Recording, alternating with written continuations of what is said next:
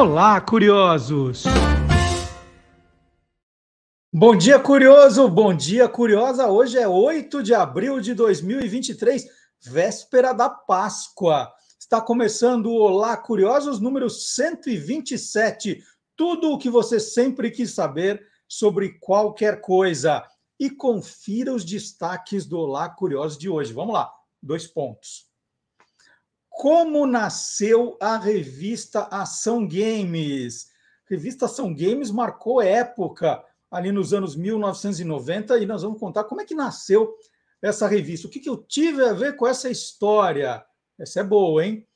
Autoconsciente, como ter uma vida interior mais rica, né? Uma coisa de concentração, foco. Esse, eu vou, estou roubando a ideia do professor Marcelo Abud, é o terceiro podcast mais ouvido do Brasil e eu vou conversar com a criadora. O verdadeiro significado da Páscoa. É, o professor Vard Marx vai explicar para a gente, porque na Páscoa aí tem história. Emendando um pouco essa história de Páscoa, o Guilherme Domenichelli também vai falar sobre esse assunto. Quais as diferenças entre coelhos e lebres? A gente sabe a principal delas, né? Coelho entrega ovo de Páscoa, lebre não. Ó, ó, pensa, Guilherme pensa que eu não sei, mas tem outras diferenças e semelhanças também que o Guilherme explica bem daqui a pouquinho. E a Páscoa colorida da Visconti no Clube do Jingle, né? Lógico, ia ter um jingle de Páscoa, ia ter chocolate nessa história. Olha, é tudo isso e muito mais no Olá Curiosos, que está começando agora. E nós vamos abrir o programa, obviamente, né, já que hoje é véspera de Páscoa, falando de coelhinhos. coelhinhos, lebres. Então, vou chamar Curiosidades do Mundo Animal com o nosso biólogo, professor, youtuber Guilherme Domenichelli.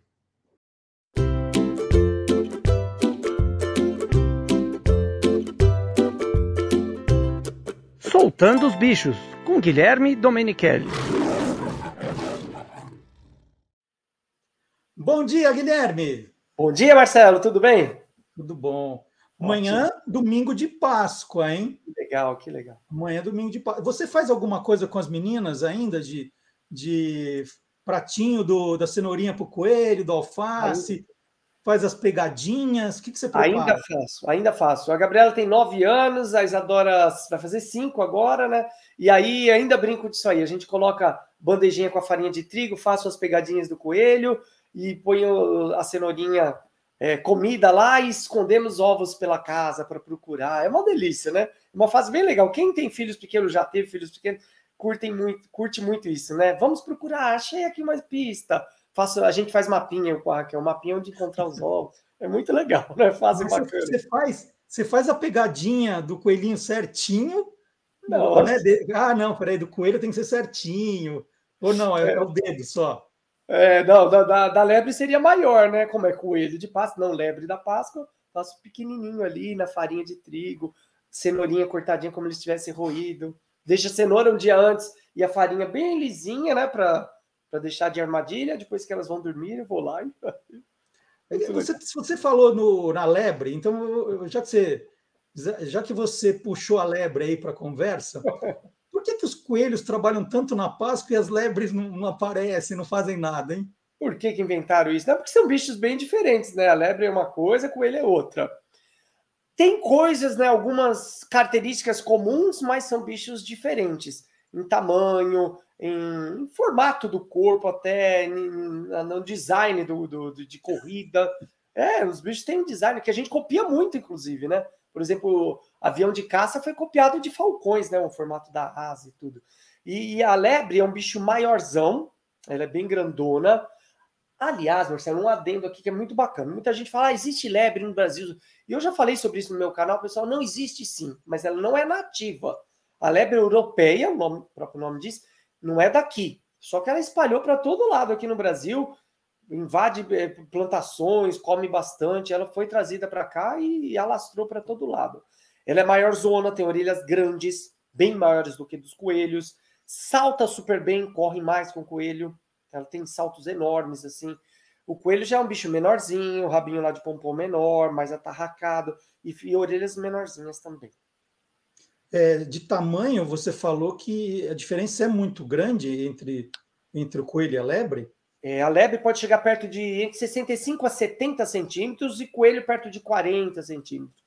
Embora os coelhos domésticos tenham raças, que não são espécies, são raças diferenciadas. Tem um chamado Lion, que tem bastante pelo no, no pescoço, parece uma juba. Tem um, eu não lembro o nome das raças, as pessoas vão colocando raças. Tem um olhinho preto e só o rabinho preto. É, enfim, tem várias raças diferentes. Tem um, um coelho anão, que tem gente que tem em casa. A lebre não, lebre não tem doméstica e ela é maior, como eu falei. E, e cores? É, coelhos e lebres têm cores diferentes? To, to, os dois, coelhos e lebres, têm, têm cores iguais? Como é que funciona a parte de cor?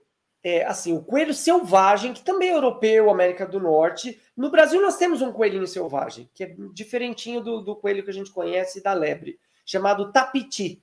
É um coelho pequenininho, eu vi uma vez só na natureza, mas já vi em zoológico bastante. E tem orelha curtinha, bem pequenininha, menor do que o coelho doméstico. E ele é pequenininho, é típico de Mata Atlântica. E uma vez de carro nós vimos o coelho que passando na, na pista, né? E, e a lebre não, a lebre tem a cor bem marronzinha, bem castanha, e os coelhos selvagens têm uma cor até parecida, um pouco mais pro cinza, tal. O coelho doméstico tem cores diferenciadas, tem o branquinho, marrom, preto, tem várias cores aí com raças diferentes. Aliás, o coelho branquinho, ele é, ele é albino, que a gente fala que tem olhos vermelhos, né? Igual a musiquinha de olhos vermelhos. Não vou cantar, né? É demais também. De pele branquinha. É. O olho vermelho dele, pessoal, quando eu falo de albinismo, é porque não tem pigmento, a melanina, pele e pelos, não tem nem na íris, na íris dos olhos. Por isso que ela, ah, mas fica vermelha, é porque ela é tão transparente que dá para ver os vasos sanguíneos fica o olho avermelhado, é o coelho branquinho. Agora, ele tanto coelhos e lebres comem a mesma coisa, aí, né? Não tem diferença. Aí não tem diferença. São herbívoros, comem vegetais só. Aquilo de da cenoura é verdade, cenoura eles adoram. Lógico que eles podem atacar aí uma plantação, uma horta de alguém para comer cenoura e outros vegetais. Na natureza come sementes, raízes, folhas. É... E por isso que coelho enxerga bem, né? Que tem muita vitamina A, que é ótimo para os olhos, né? A gente aprende isso quando é criança. Come cenoura para enxergar bem, não usar óculos. Você não, você não seguiu isso, né, Marcelo? Olha, eu, acho que não, viu? Tirando óculos, eu já não enxergo mais nada. Cadê o nada. Não, mas é importante. Cenoura tem bastante vitamina A. É... E a comida é bem parecida. E tem uma parte nojentinha da comida, sabia? Não, qual que é? Coelho, ele pode comer as próprias fezes. Pode não, ele come as próprias fezes. Ele tem dois tipos de fezes. Uma mais pastosa, que ele acaba comendo também, coprofagia, que a gente fala, e a bolinha, que todo mundo conhece, aquela redondinha. Por que, que ele come as fezes? Porque, nas, quando, principalmente quando é filhote, ele nasce sem bactérias que, de, que quebram assim as partículas de, de vegetais, né? celulose. E ele precisa dessas bactérias no intestino dele, delgado. Então, ele comendo as fezes da mãe, tal, o filhotinho, vai passar essas bactérias para o intestino dele, que é importante para a quebra de celulose, que é as plantas que ele come depois que ele fica mais jovem. Mas e... aí, mas é só uma fase da vida, não é para sempre. É, mas para manter essas bactérias, acaba comendo constantemente as fezes mais pastosas. Não as bolinhas, as bolinhas não. E por que, é, que coelho faz, faz cocô em bolinha, né? Já viu isso, Marcelo? Uma vez um menino me pegou naqueles. Sabe no Nordeste, quando a gente vai passear, tal, Fortaleza, Maceió, tal, e tem aqueles guias mirins, os menininhos, uhum. são espertos pra caramba, fala de tudo, né? Sabem de tudo. Uma vez tinha um. Vou contar uma historinha rápida aqui. Vamos lá. Eu fui para Fortaleza, que é uma cidade que eu amo. Fui agora no ano passado duas vezes de novo. E aí eu, eu fiquei num, num guia lá na época com um menininho desses. E tinha um cara tão chato entre nós lá do, do acho que era de São Paulo, chato, chato. E esse menininho esperto falou: é, vou perguntar tudo, e o cara queria saber de tudo. O menininho ia contar alguma coisa, eu falei, ah, eu sei isso. E aí ele falou: oh, como o senhor sabe de tudo? Por que, que a cabra faz o cocô em bolinhas assim? O homem falou: eu não sei. O menino falou: mas nem de cocô você sabe, quer saber das outras coisas? mas eu sei por que, que coelho e cabra faz o cocô bolinha. Porque esses animais que são herbívoros têm a alça intestinal bem longa. Por quê? passando os vegetais pela alça intestinal, é onde a parede do intestino é, absorve o alimento. Então tem que ser um intestino bem longo, bem longo, bem longo.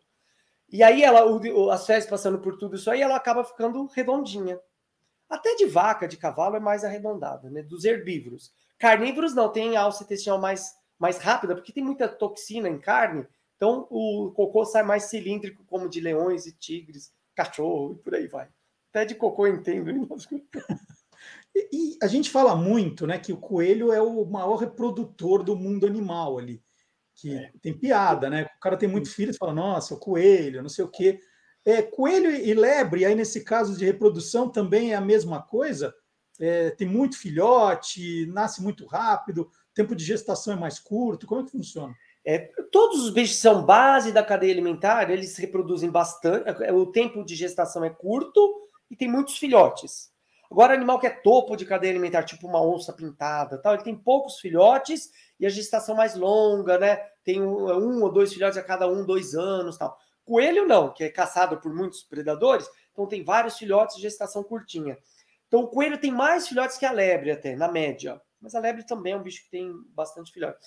E aí eles, eh, os coelhos vivem em grupos, em mais em bandos. Então eles se reproduzem mais, estão mais próximos ali e tal. Lebre é um bicho mais solitário.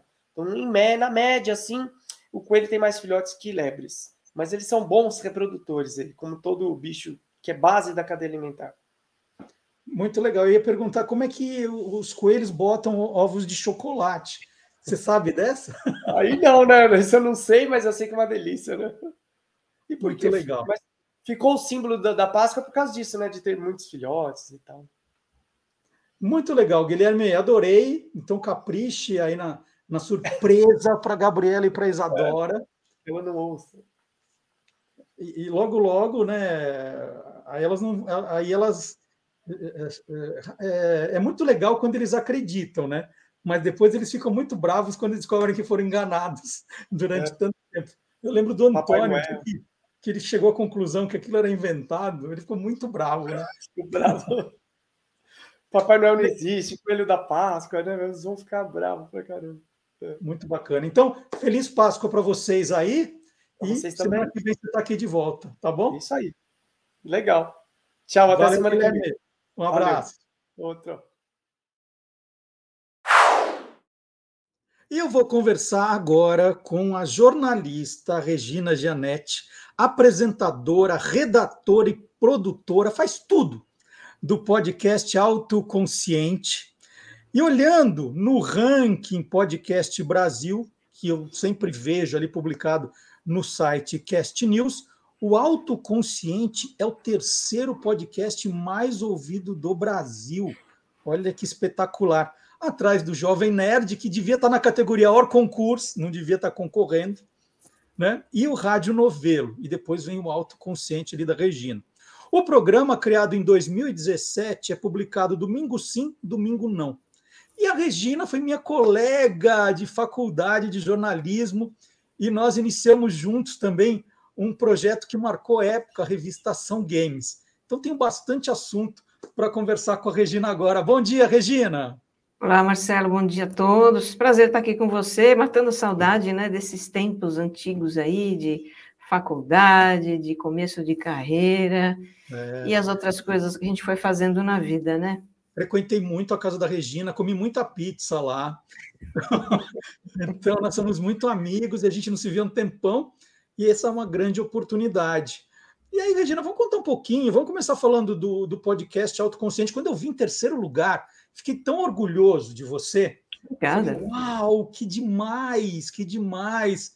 E, e o engraçado, né, que essa história não tem um começo assim lindo, maravilhoso. Você, você começa em 2013 dizendo que você estava meio perdidona ali, né? meio desfocada. Você vinha do, do fazendo muito jornalismo de tecnologia, de games, né? E que todo mundo olhava e falava assim: nossa, esse é o jornalismo do futuro, né? Só vamos falar disso. E aí, de repente, você estava ali, o que, que eu vou fazer da minha vida? Como é que foi esse começo? É, deixa eu, só, deixa eu só situar, então, a linha do tempo, tá? Na verdade, em 2013 eu já estava em outra história. Eu deixei essa parte da, dos games, da tecnologia, depois de quatro anos, peraí, deixa na verdade, até antes dos anos 2000, eu fiz uma carreira na, na editora Abril, uh, que também teve, transitou por várias experiências, e eu, eu fiquei quatro anos à frente da Ação Games, e depois eu passei o bastão uh, para o Paulo Montoya, e fui fazer outras coisas na, na direção editorial, fui trabalhar com treinamento, etc. e tal. Em 90, aliás, em 2001 eu saí da Abril, e aí fui empreender uma carreira solo mesmo, fui fazer, enfim, fui fazer um monte de coisa também. Eu, eu experimentei bastante. E em 2013, nessa data, assim, nessa fase, né, é, bem, bem, bem crítica, um momento mesmo de, de, de mudança, de guinada radical na minha vida, eu estava justamente nesse momento de, de muita assim, sem foco. O que, que eu vou fazer agora? Nada do que eu fazia estava me gratificando internamente, assim. Eu estava... E, e, eu estava como hoje muitas pessoas estão, na verdade, é coisa do nosso mundo, é, a gente vive num mundo tão tão dinâmico, que muda tão rapidamente, nós recebemos tanta informação, e a gente fica meio perdida no meio dessa, dessa coisa. Eu falo da avalanche de informações, de estímulos e redes sociais e tudo mais. Eu estava muito nessa pegada. É, e também uma parte meio existencial, quer dizer, sabe quando você chega. Tem momentos da vida que a gente chega e, e revê o que nós estamos fazendo. Eu estava assim.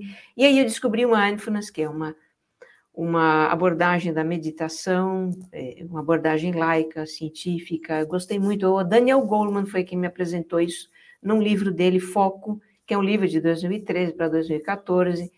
Enfim, e eu comecei a praticar e me identifiquei muito, me tornei facilitadora, fiz a formação na Unifesp para poder facilitar isso. Eu já estava trabalhando então com desenvolvimento humano, já desde 2006.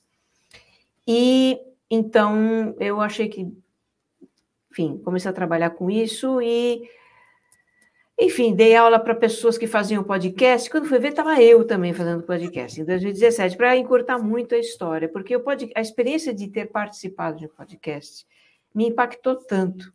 Eu vi o alcance que aquilo tinha. De repente, sabe, tanta gente começou a fazer curso comigo. Eu falei assim: nossa, preciso fazer, preciso fazer esse negócio também, porque né, se, eu falo, se eu ter falado em um podcast, foi o Mamilos no episódio 200 e pouco, é, enfim, foi uma, uma foi uma experiência muito marcante. Então, eu também comecei a fazer podcast meio de brincadeira, até assim, sem muitas pretensões. E olha só no que é que deu, né? Cinco anos depois, estamos aqui falando sobre ele. Mas os, os que funcionam melhor são esses que a gente não vai também com tanta expectativa, né? E, e, e é bacana, porque você, é, você abre o microfone e você começa a conversar com uma pessoa que imagino que você está imaginando. Você, você tem o, o ouvinte padrão, você foca, fala assim, bom, eu estou imaginando para quem eu estou falando e começa a conversar, como é que é? A princípio, eu imaginei fazer um podcast para os meus alunos. Por quê? Porque seria uma forma de dar continuidade. Na verdade, no podcast estava era, na SoundCloud, para você ter uma ideia, era, eram áudios áudios com formato podcast, então tinha uma vinheta de entrada, tinha uma identidade, né? A gente, como jornalista, vai fazer algo como nós aprendemos a fazer. Então, a princípio, eu tinha ideia de, ah, deixa eu manter a chama acesa para os meus alunos. Então, falava de temas correlatos. Tanto é que chama-se autoconsciente, porque, na verdade, a autoconsciência é algo, tá, digamos assim, de principal, de, num primeiro momento, a autoconsciência é é o que você mais expande ao praticar meditação. Então, chama-se, dei o nome de autoconsciente e comecei a falar de assuntos relacionados ao universo da meditação, mas assim, é, os problemas que a gente vive, os desafios do dia a dia, tudo isso para motivá-los a continuar praticando. Mas logo, o que aconteceu é que eles começaram a compartilhar isso com alguns amigos. Porque eu falei, é, compartilha, né? Se tem alguém que está aí né, meio desesperado, meio sem foco e tal, compartilha aqui, sabe, essa pessoa se anima a fazer meu curso, né?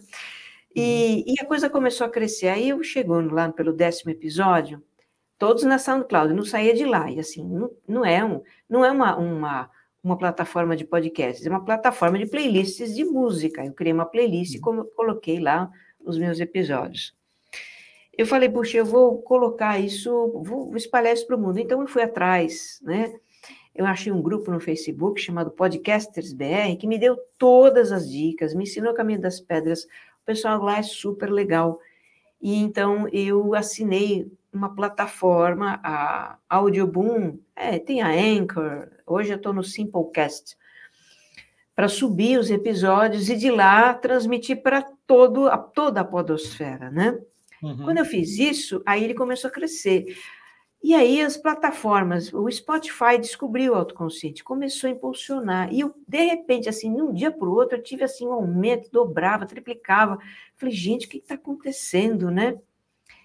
E então eu cheguei a ter uns 2 milhões de plays numa época, no início do, do podcast, os dois, dois primeiros anos, e achei isso assim absurdo, descomunal. Falei, como assim, né? 2 milhões de plays.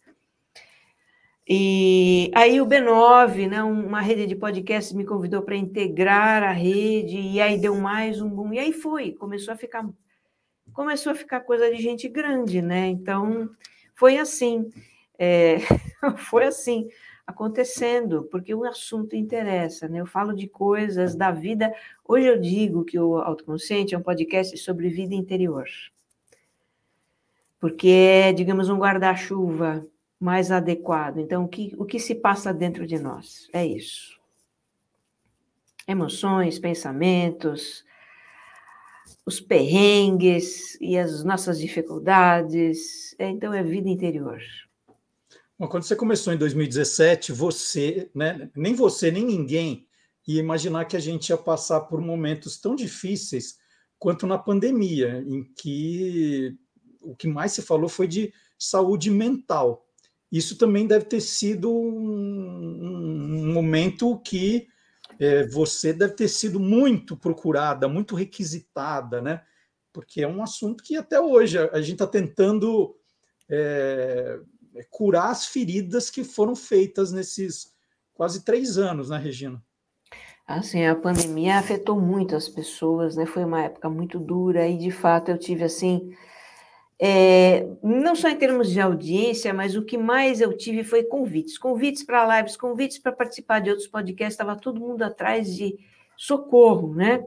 E, enfim, no meu curso e na, na, até no, no, próprio podcast, eu ensino algumas coisas para as pessoas uh, lidarem com ansiedade, lidarem com o estresse. Então, eu tenho um pouco desse, dessa, dessa pegada, né?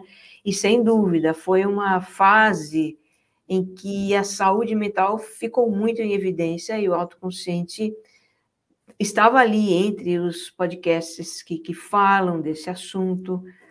E então realmente trouxe bastante bastante exposição, né, pro... tanto é que em 2020 o podcast foi premiado, acho que pegando essa onda aí, né, o podcast foi premiado pelo recebeu o prêmio IBEST, ficou entre os três mais queridos podcasts brasileiros. Isso foi muito legal, né?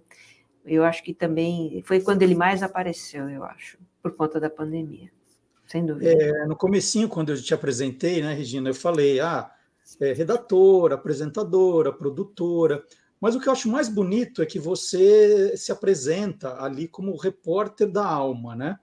Repórter de alma é uma coisa linda, você falando.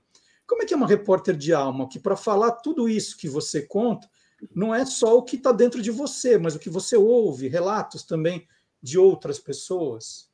É, é interessante isso. Isso foi um ouvinte que me falou, sabe? Isso me marcou, isso, isso, isso soa tão. Me identifiquei tanto com isso que eu passei a usar esse, esse, essa expressão. De fato, o jornalista, tipicamente, ele vai falar de coisas do mundo exterior a ele.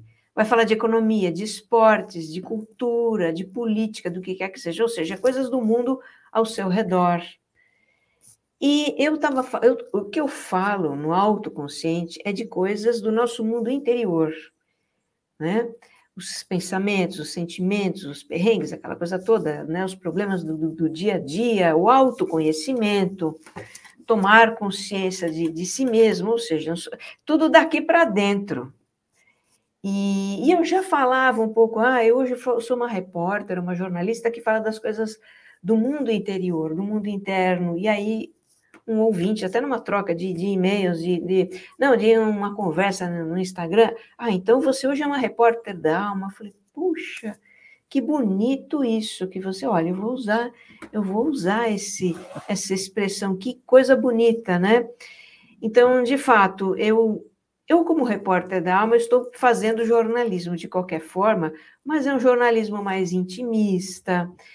Eu estou usando tudo e nunca a gente deixa de ser jornalista, né? Eu acho que está na veia, está no sangue, né? A comunicação, esse encantamento por por descobrir coisas, por contar as coisas, por compartilhar, isso isso está em mim, é algo que realmente me estimula muito no que eu faço. Mas eu posso olhar para dentro de mim e identificar quais são as pautas, né? Eu vi, as pautas estão aqui, porque eu, na verdade, eu estou falando para todo mundo, para todo mundo. Eu tenho ouvintes em todas as faixas etárias. Dos 18 anos, bom, é isso que os, os, os um, as estatísticas me trazem, né? Dos 18 anos até mais de 60 anos. Sendo que nos, nos podcasts eu tenho uma é, a faixa dos 25, 30, 25 a 40 é a faixa de mais de mais público, que concentra mais público, e no YouTube é um pouco diferente, é uma faixa até um pouco mais velha, sabe?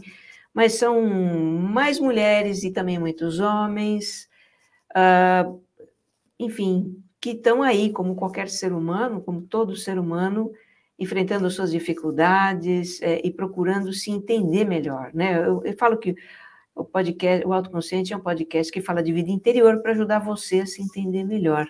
As pautas estão aqui.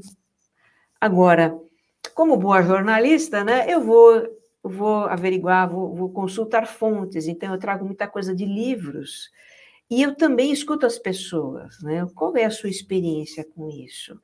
Porque a minha experiência é muito limitada em alguns aspectos. Né? Então, eu, olha, eu tive isso, isso, isso que aconteceu comigo, mas a diversidade de experiências do ser humano é tamanha que eu precisei trazer isso para o podcast. Então, eu faço, eu jogo lá no Instagram, que é a minha. Concentrei minha comunicação pelo Instagram, tá? Porque senão eu fico doida, né?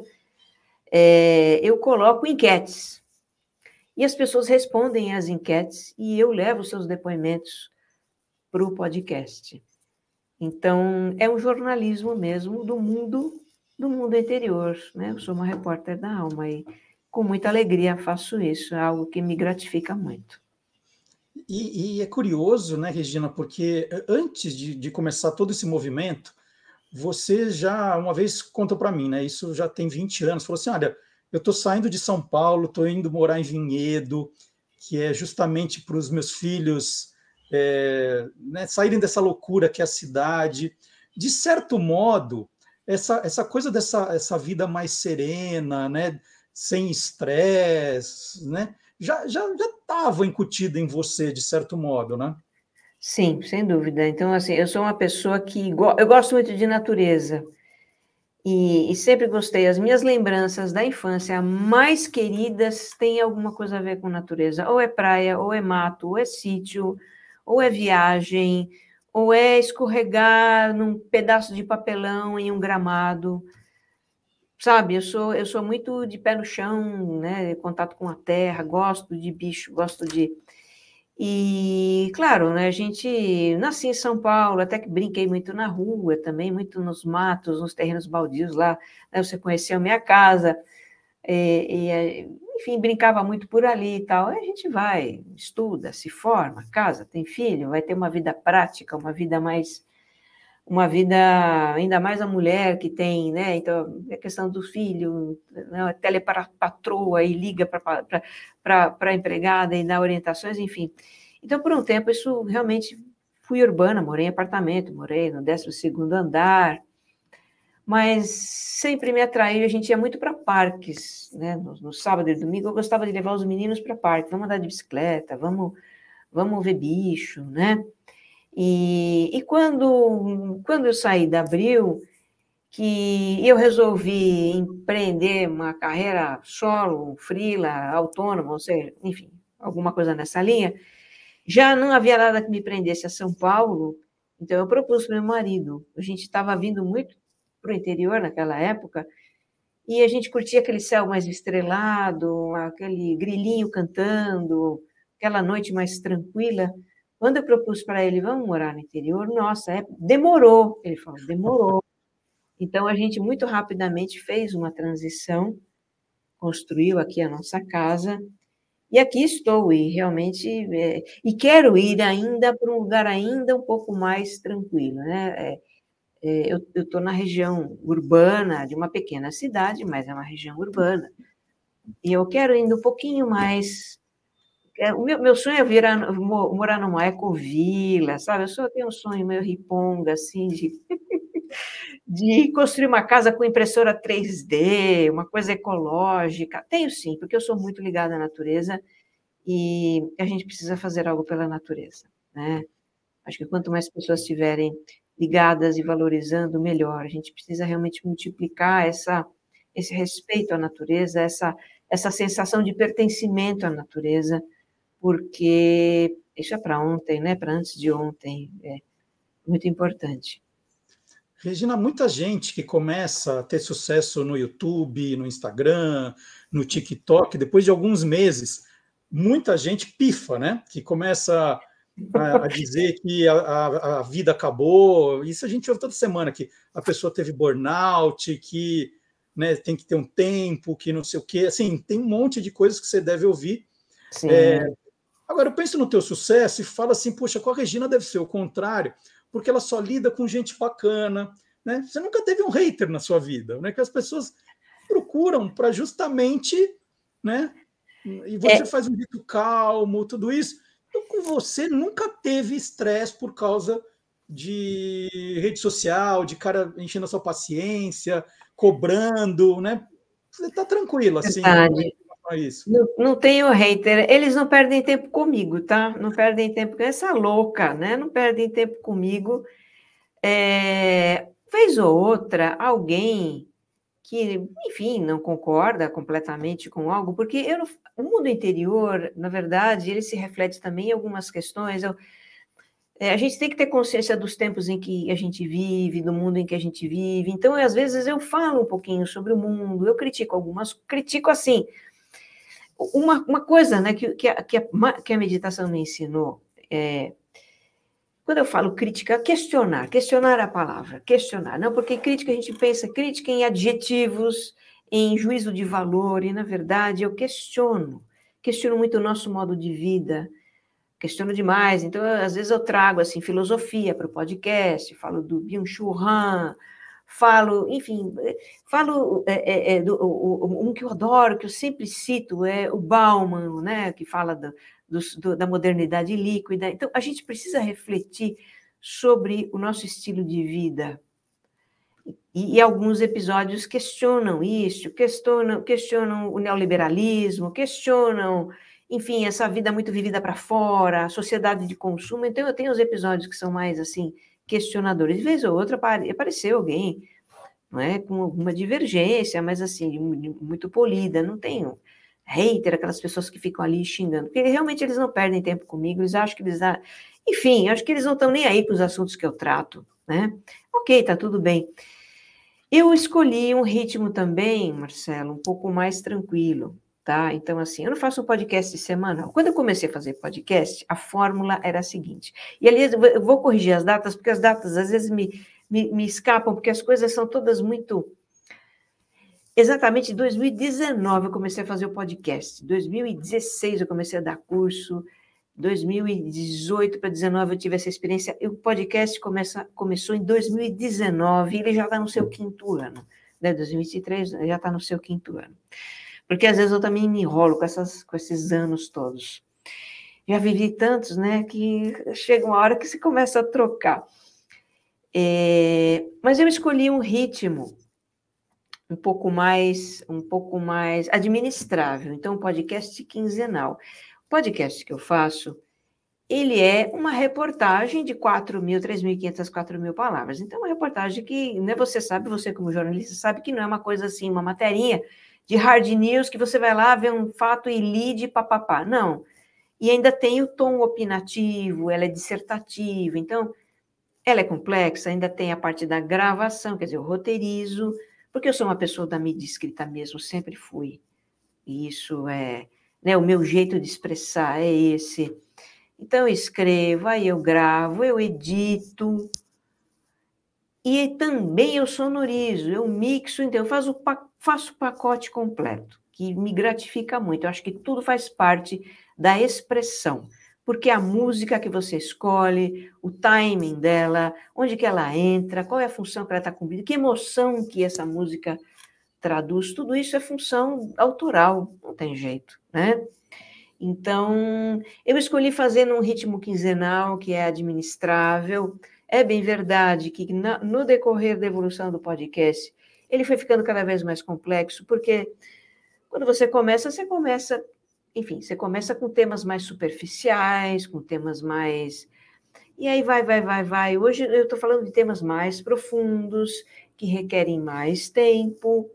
E olha, no, no YouTube foi até que simples, porque assim, chegou um momento que eu tinha lá 100 episódios, eu transportei todos os episódios para o canal YouTube. Pronto, já está tudo pronto. Tem uma baita de uma biblioteca lá, né? É, agora estou fazendo shorts, estou fazendo algumas outras coisas, porque o YouTube resolveu também, é, o YouTube está me dando uma força, né? Resolveu, é, é, adotou o autoconsciente no seu programa de aceleração de podcasts. Então, eu estou indo lá para um estúdio em São Paulo, estou gravando, é, regravando os episódios com vídeo, com a minha imagem. Isso vai ter uma, é uma curta temporada, mas é, depois disso eu vou dar continuidade com um outro formato, não de estúdio, com toda a sofisticação que tem, uma coisa assim, como você está me vendo aqui no meu estúdiozinho doméstico, com fundinho digital, que lembre um pouco o que eu estou fazendo lá no, no, no, estúdio, né, em São Paulo. E então, assim, é um ritmo administrável, mas olha, só porque você está falando, ah, Regina, você não entra em burnout, não é que eu entrei no burnout, mas Mas eu, eu estou num sabático do autoconsciente. Nesse exato momento, eu decretei um recesso do autoconsciente após cinco anos. Decretei um recesso de algumas semanas, porque é, eu estou precisando disso. Eu estou precisando parar. Eu estou precisando fazer um retiro. É, eu tenho as minhas próprias práticas, eu tenho as minhas, né, as minhas, enfim, pratico meditação, agora estou fazendo yoga, tenho a minha espiritualidade.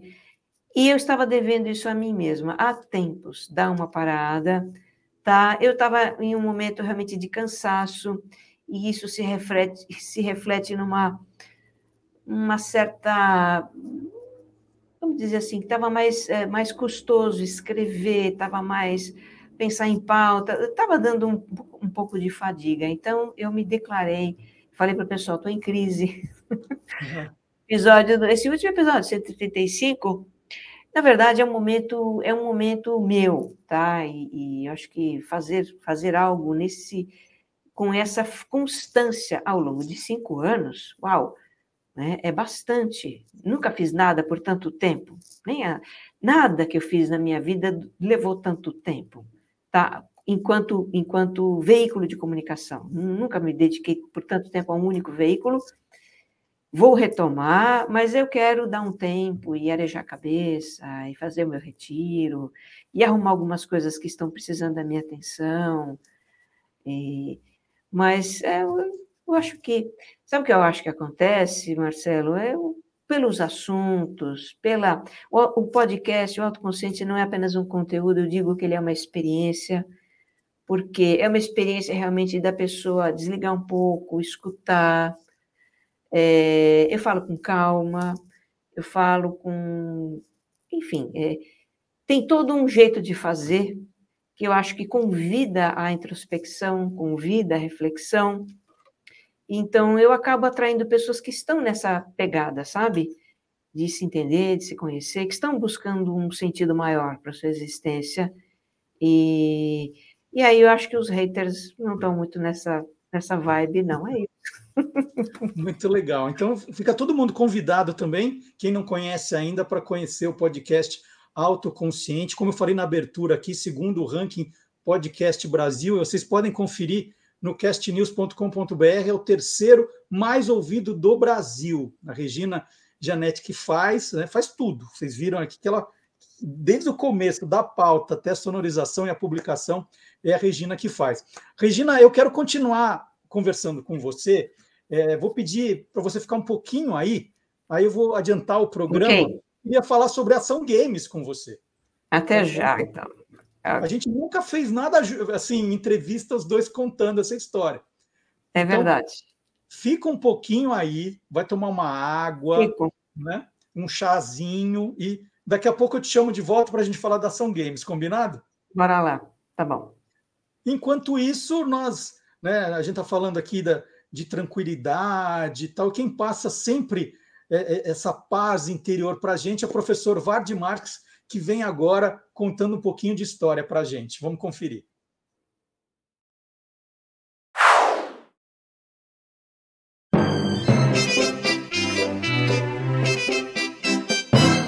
Aí tem história. Bom dia, professor Vard Marques.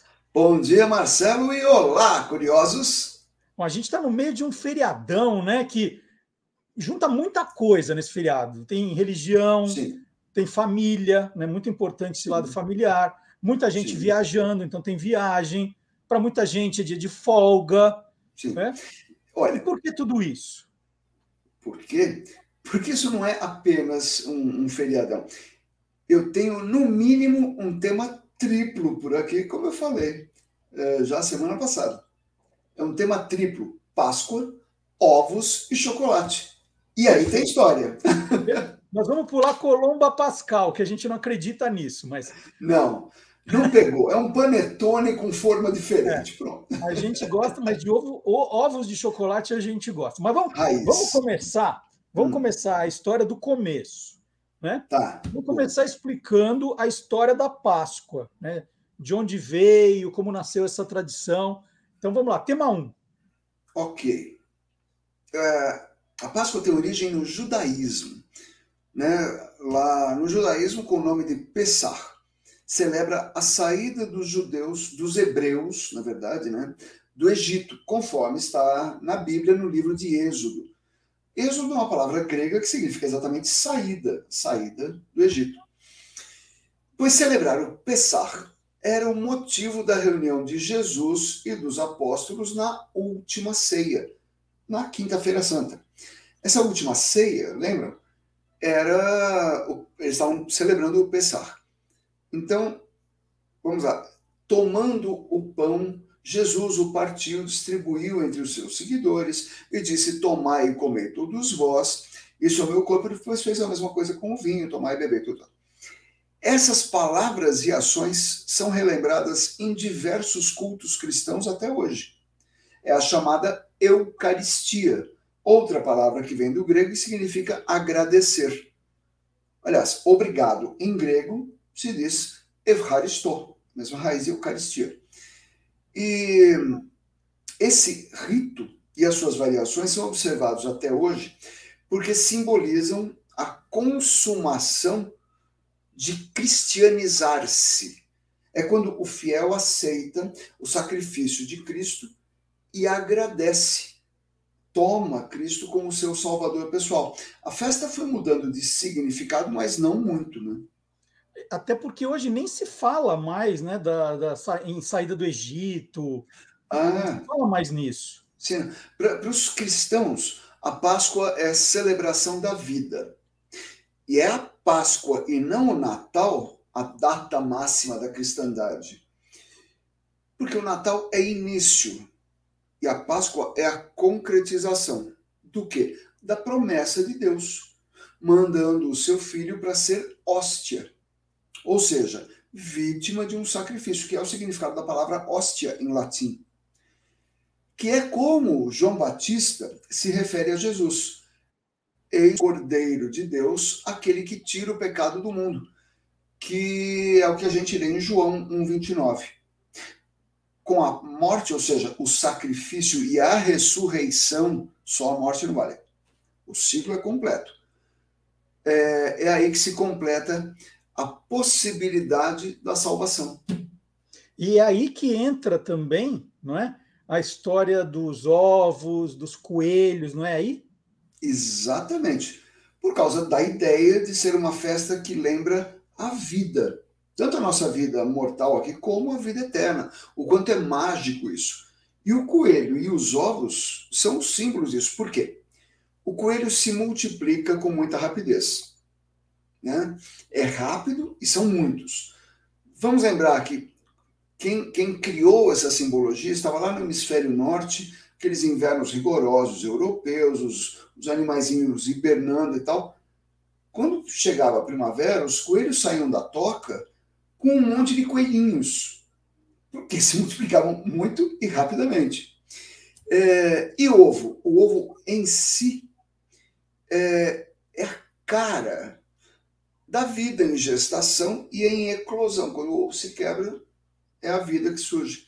Daí essa ligação entre coelhos e ovos. Bom, e aí a gente sai um pouco dessa, dessa parte de religião, né? Saindo um pouquinho, Sim. e a gente entra numa parte que interessa muita gente, né? Sei, uhum, é, muita parte, gente. Vamos dizer, que antes, antes o simbolismo eram com ovos de verdade, né? Eram, é. eram ovos de verdade que eram usados na festa. E depois é que entra o, os ovos de chocolate, não é isso? Vamos falar de chocolate, é isso mesmo. É, tem essa falou de ovos de verdade, tem, tem várias tradições europeias, principalmente no leste europeu, das pessoas se presentearem com ovos, ou ovo de galinha, de pata, pintados à mão, são ovos muito, ovos muito bonitos e tal. Uhum. Mas onde é que entra o chocolate na história? Onde? O chocolate não é apenas uma guloseima gostosa e tal. Ele tem fortes ligações com divindade, com religião também. Só que aqui eu não estou falando mais de cristianismo, mas dos deuses astecas, o povo que governava o território que viria a ser o que hoje é o México, quando os espanhóis chegaram lá no século XVI. Para eles, para os astecas, o cacau, de onde vem o chocolate, era mais importante que o ouro, a prata, é, e já era um, um, um, um, fruto sagrado há mais de dois mil anos, quando os espanhóis chegaram. Aliás, o nome chocolate vem de uma bebida feita por eles que mistura é, mel e baunilha para preparar a bebida que se chama chocoatl. Nossa, gostei da pronúncia, hein? Como é que é? Chocoatl, é que eu falo asteca fluentemente, não sei se você sabia disso. Aí, é daí que o nome chocolate.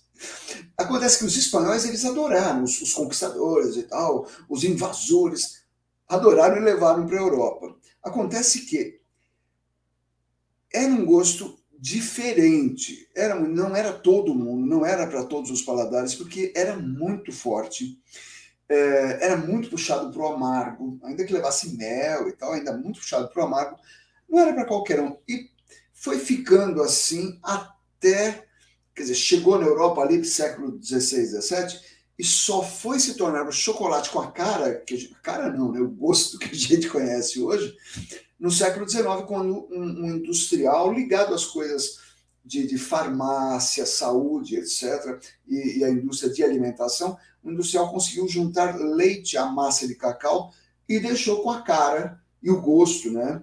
Parecido com o do chocolate que a gente conhece hoje. E depois que ele fez isso, o resto é história, né? Mas qual o nome desse gênio? A gente precisa é, é louvar esse, Bom, esse grande criador. Quem é? Esse é o merchan do ano, né? O nome dele é Henri Nestlé. Oh, Henri Nestlé Aliás, né, se, se a Nestlé quiser patrocinar o programa, fica à vontade. Gente, né? eu faço um especial de uma hora contando a história inteirinha deles, tá? Não, a gente muda, o nome, do, a gente muda o nome do quadro. É, aí, aí tem, tem chocolate, vai chamar. tem Nestlé. Aí tem chocolate, com o professor Marques. Eu topo. Não é? Chocolate tem história, hein? Tem. Chocolate. Tem, além dessa, tem mais histórias. Essa é só para Páscoa. Acho que demos conta da Páscoa? Sim, triplamente, né? Falamos então, da, da Páscoa, falamos dos ovos e falamos do chocolate. Então, para todo mundo que é cristão ou não, boa Páscoa, paz e bem. É isso. Muito legal. Muito obrigado, Vardi. Então, boa Páscoa para todos aí e até a semana que vem. Tchau, tchau, pessoal. Bom, e a Páscoa começou com tudo no programa de hoje. Mas agora, né, vamos dar uma, vamos dar uma paradinha para um café, né? Vamos dar uma paradinha para um café que está na hora, né? Agora, daqui a pouco tem o almoço, tá, mas agora é aquele horário do cafezinho da manhã, entre o café da manhã e o almoço. E aí nós vamos rodar o vídeo que eu fiz, é um videozinho, aqueles que você tá, tem visto nas redes sociais do Guia dos Curiosos, um videozinho sobre o jingle do café seleto. Eu estou imitando o professor Fábio Dias, contando, contei a história do jingle do café seleto. Professor Fábio Dias, a minha inspiração. É, e você pode acompanhar o Guia dos Curiosos nas principais redes sociais. Sempre tem novidade. Sempre digo, o programa é uma parte do universo curioso. Então você pode nos acompanhar no Facebook, no Twitter, no Instagram, no TikTok, sempre tem novidade do Guia dos Curiosos. Então tá aí, ó, Facebook, Twitter, Instra, Instagram e TikTok do Guia dos Curiosos. E essa semana o destaque tem lá a, tem uma história bem legal que eu coloquei sobre o chocolate Lindt. Tem também. Mas tem outra que é a do café seleto, jingle do café seleto que eu vou rodar agora para você ver. Depois de um sono bom, a gente levanta, toma aquele banho, escova o dentinho. Na hora de tomar café, é café seleto que a mamãe prepara com todo carinho. Meio desafinado, mas saiu. Quem compôs o famoso jingle do café seleto? Manuel da Silva, o Maneco, dono do Café Seleto, estava encantado com os jingles da companhia aérea Varig. Queria um jingle do mesmo autor. Convidou Arquimedes Messina para uma reunião na sede da empresa. Encomendou um jingle para seu produto. Messina perguntou se o Maneco tinha alguma sugestão, mas ele disse que não. Deixou tudo a cargo do autor. Messina pensou no café da manhã do ponto de vista de uma criança, que depois de acordar, né, tomar banho, escovar os dentes, sentiu o aroma do café preparado carinhosamente pela mãe. A cantora Clélia Simone foi escolhida por conseguir fazer com perfeição a voz de uma menina. Quando ouviu o jingle, Maneco chorou de emoção. O jingle começou a ser veiculado inicialmente apenas no rádio, em 1974. Ah, e faltou o final. Café seleto tem sabor delicioso, cafezinho gostoso, é o café seleto. Café Seleto. Obrigado a todos que conseguiram me ouvir até o final. Então é isso. Toda semana tem duas a três, dois ou três vídeos como esse, vídeos de um minuto, um minuto e meio no máximo, para você acompanhar. E você pode rever a hora que quiser todos os programas do Olá Curiosos. Tem quase dois mil vídeos à sua disposição, programas na íntegra programas fatiados, né, com os cortes dos colunistas, das entrevistas. Tem muita coisa bacana no canal do Guia dos Curiosos no YouTube. E você pode também acompanhar no Twitter, no Facebook, outras matérias do site do Guia dos Curiosos, www.guiadoscuriosos.com.br. Aliás, se você entrar no guiadoscuriosos.com.br, é, nós temos aí uma página toda dedicada a Páscoa. Tem muita coisa sobre Páscoa. Então, é, como se comemora a Páscoa na região norte do Brasil, na região nordeste, na região sul, na centro-oeste, na sudeste? Tem diferenças, sim, e muitas, dependendo da região do Brasil, e você pode ter um panorama geral. E estão me perguntando, né? É, quando é que começou essa história de ovo de chocolate? Está lá explicado. Como é que se calcula a data da Páscoa? Porque ela é sempre diferente. Está lá explicado isso que o professor Vard Marx explicou, tem mais lá também no site do Guia dos Curiosos. Então, tem muita coisa legal no www.guiadoscuriosos.com.br. E o que eu estou falando, gente, é verdade, tudo verdade. Quem está chegando agora é o Gilmar Lopes, aí eu já não sei. Eu já não sei se ele vai começar contando uma história que é verdadeira, se é farsa. Em compensação, ele conta a notícia e depois ele explica. Ele explica como ele apurou, como ele descobriu o que é verdade e o que não é, certo? Então agora chegou a hora do Gilmar Lopes, criador do site e-farsas.com, cada dia mais obrigatório na nossa vida. Vamos lá, Gilmar Lopes.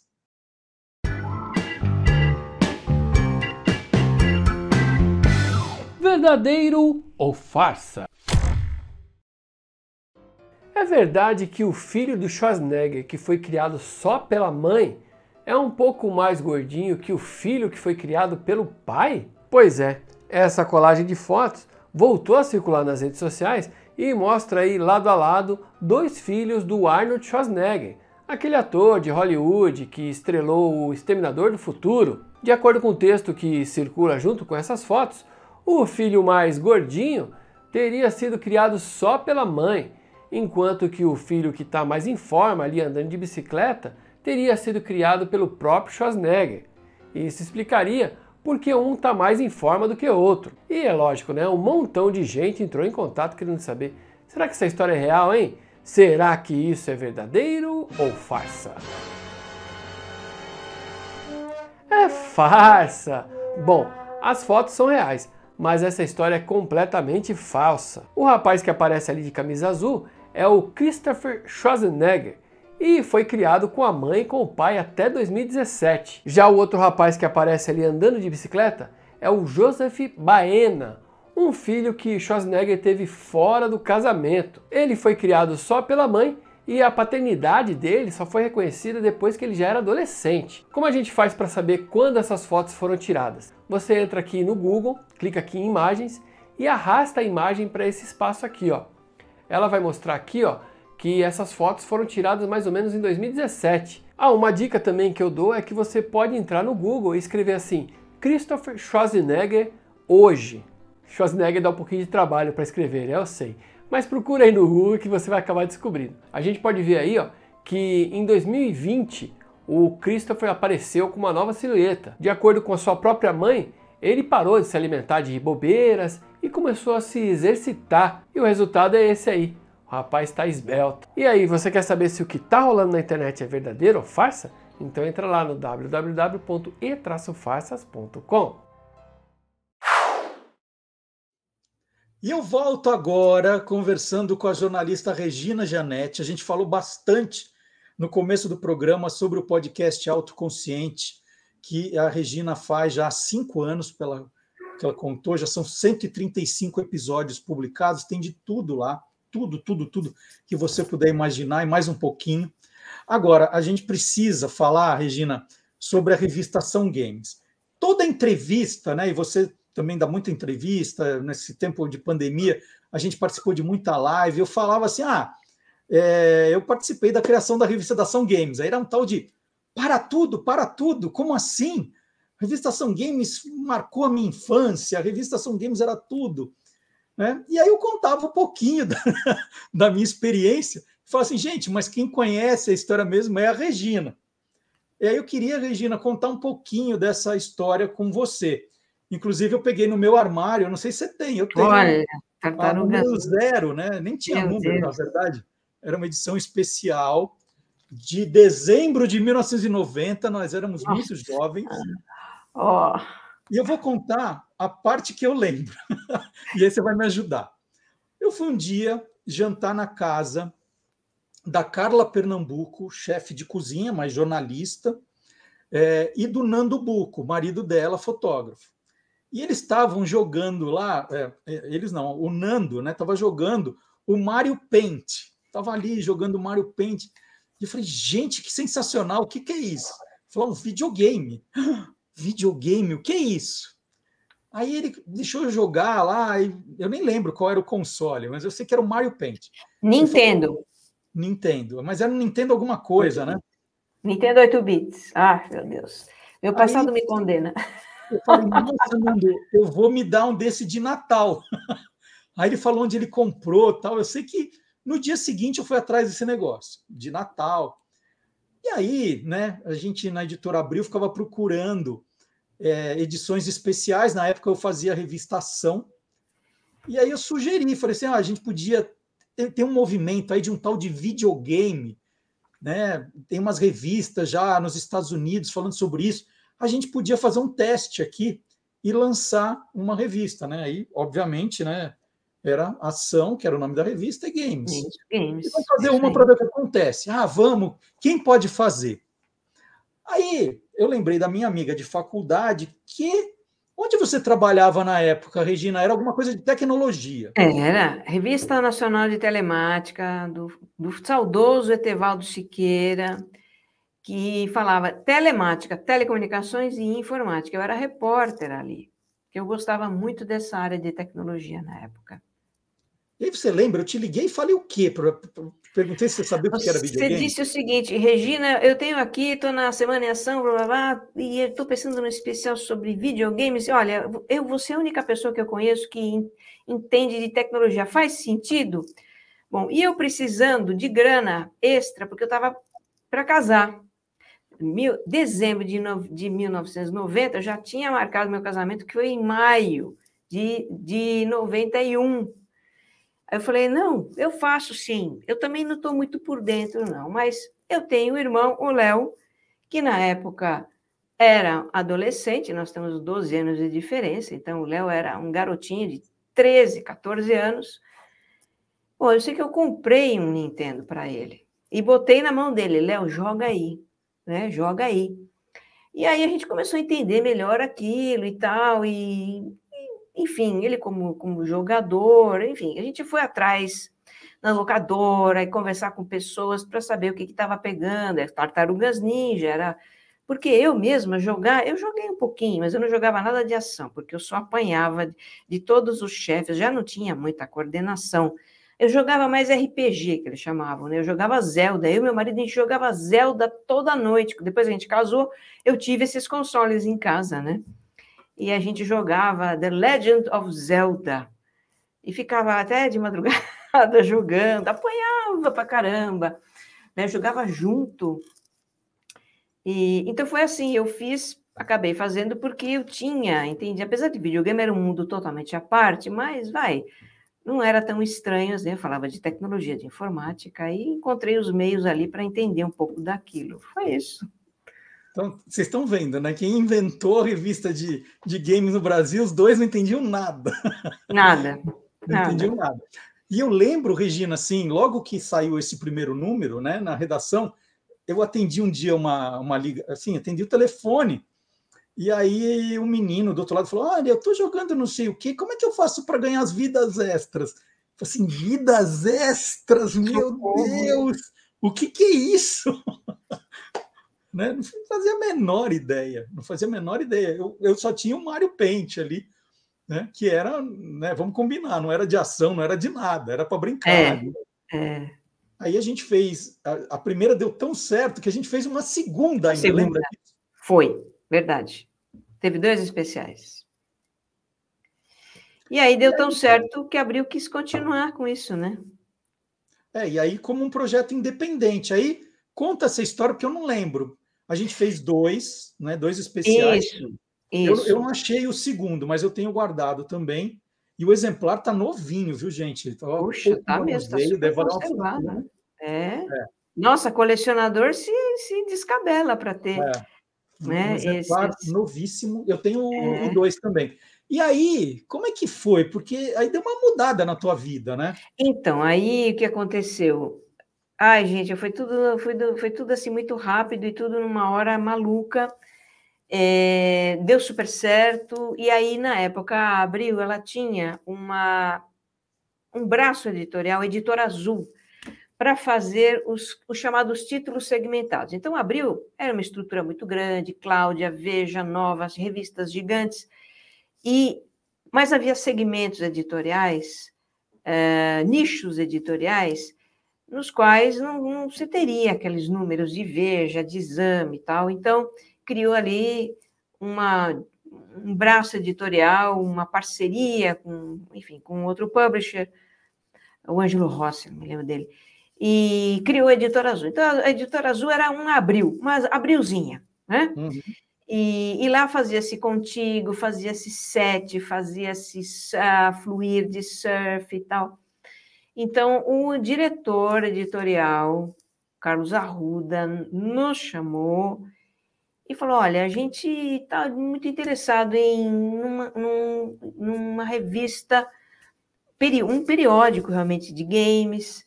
Tem aqui Ação Games, que foi um super sucesso e tal.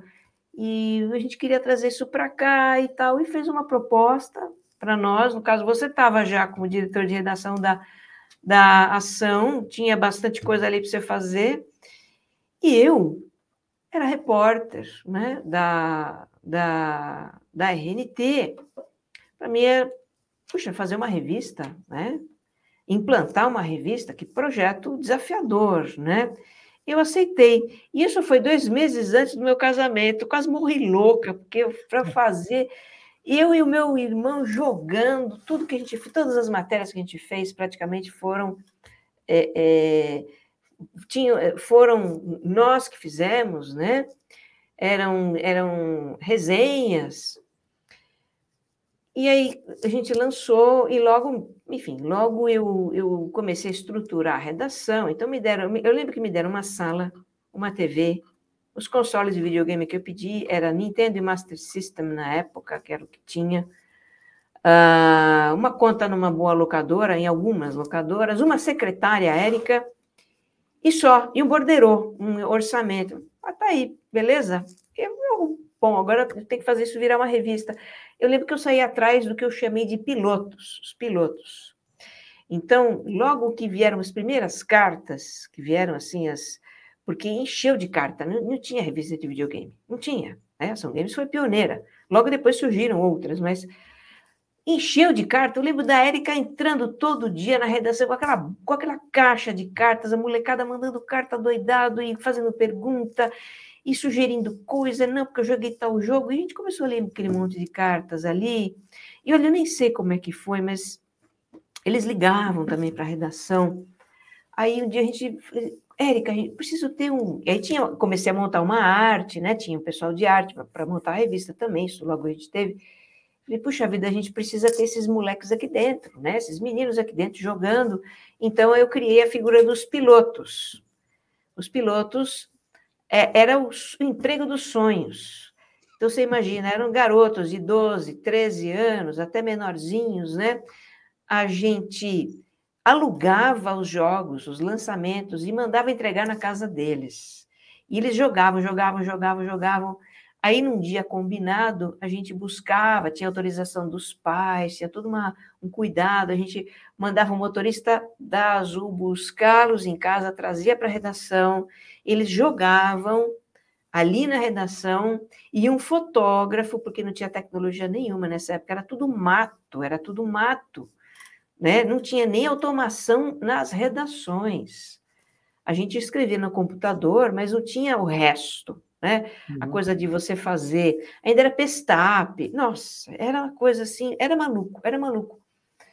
E os garotos jogavam, o fotógrafo fotografava a tela, a sala tinha que estar escura, só ter a luz da televisão, era um trabalho enorme.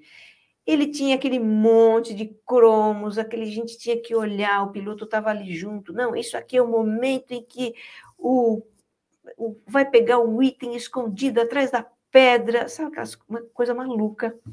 E a gente fazia a revista dessa forma, é, uma forma artesanal, uma revista complicada, uma revista com muito detalhe. E começou aí, logo nós somos pilotos no projeto de piloto em outro sentido, né? Ação Games, pela, pelo grau de complexidade que ela tinha e por depender, e por ser uma revista de tecnologia, falar de tecnologia, ela foi uma das pioneiras do Grupo Abril a ter automação na redação. Então, aí a gente tinha os Macintoshes para arte diagramar, e tinha todo aquele processo que hoje é um processo que você pode ter na sua casa, né, de fazer uma revista.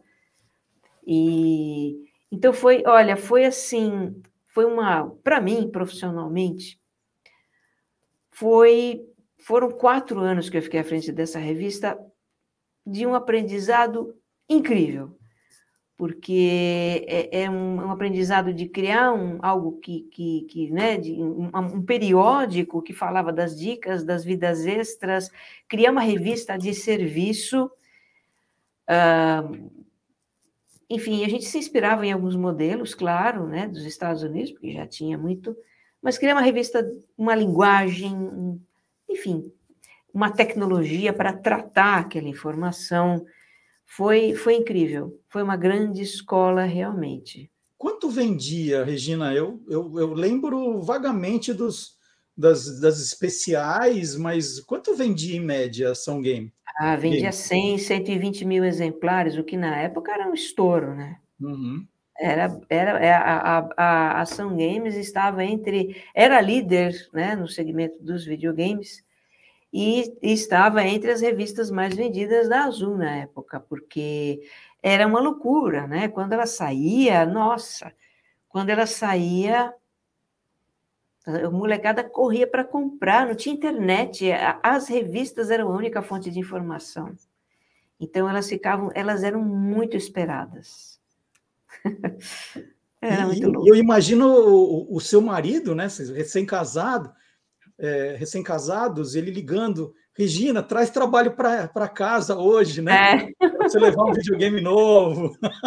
Ele adorava os games de corrida. Ele adorava os games de corrida. Né? Sempre teve um. Então eu levava os de corrida para ele para ele testar, né? De corrida, de pilotagem de avião.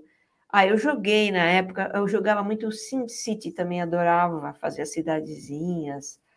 Mas olha, eu era muito velha já para videogame, né? A gente dava os jogos para a garotada e no final de semana eles zeravam os jogos. Era impressionante, devorava o jogo.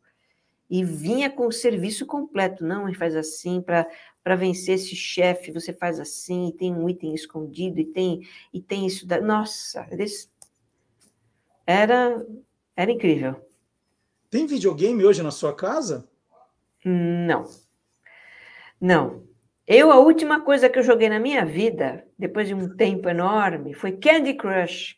E o Candy Crush quase que me internou, né? Porque eu fiquei, fiquei viciada no Candy Crush. Eu conto essa história no próprio podcast, né? No, no Autoconsciente, eu conto. Gente, eu fiquei, teve uma época que eu fiquei viciada em Candy Crush. E não tem, os meninos jogaram, meus filhos jogaram um pouco de videogame, né? Faz parte. Tinha até, até uns anos atrás tinha um PlayStation aqui em casa que o Daniel também, meu caçula, resolveu. Ah, mãe, desencanei. Já começou a ter outros interesses, né? Mas a gente teve videogame muito tempo em casa, com certeza. Os meninos jogaram ainda, bastante. Aqui em casa ainda rola um Xbox e um Nintendo Switch. E de vez tá. em quando rolam uns campeonatos aqui. É, o Antônio adora jogar comigo porque eu não, não tenho a menor noção, né? Eu é, então todas.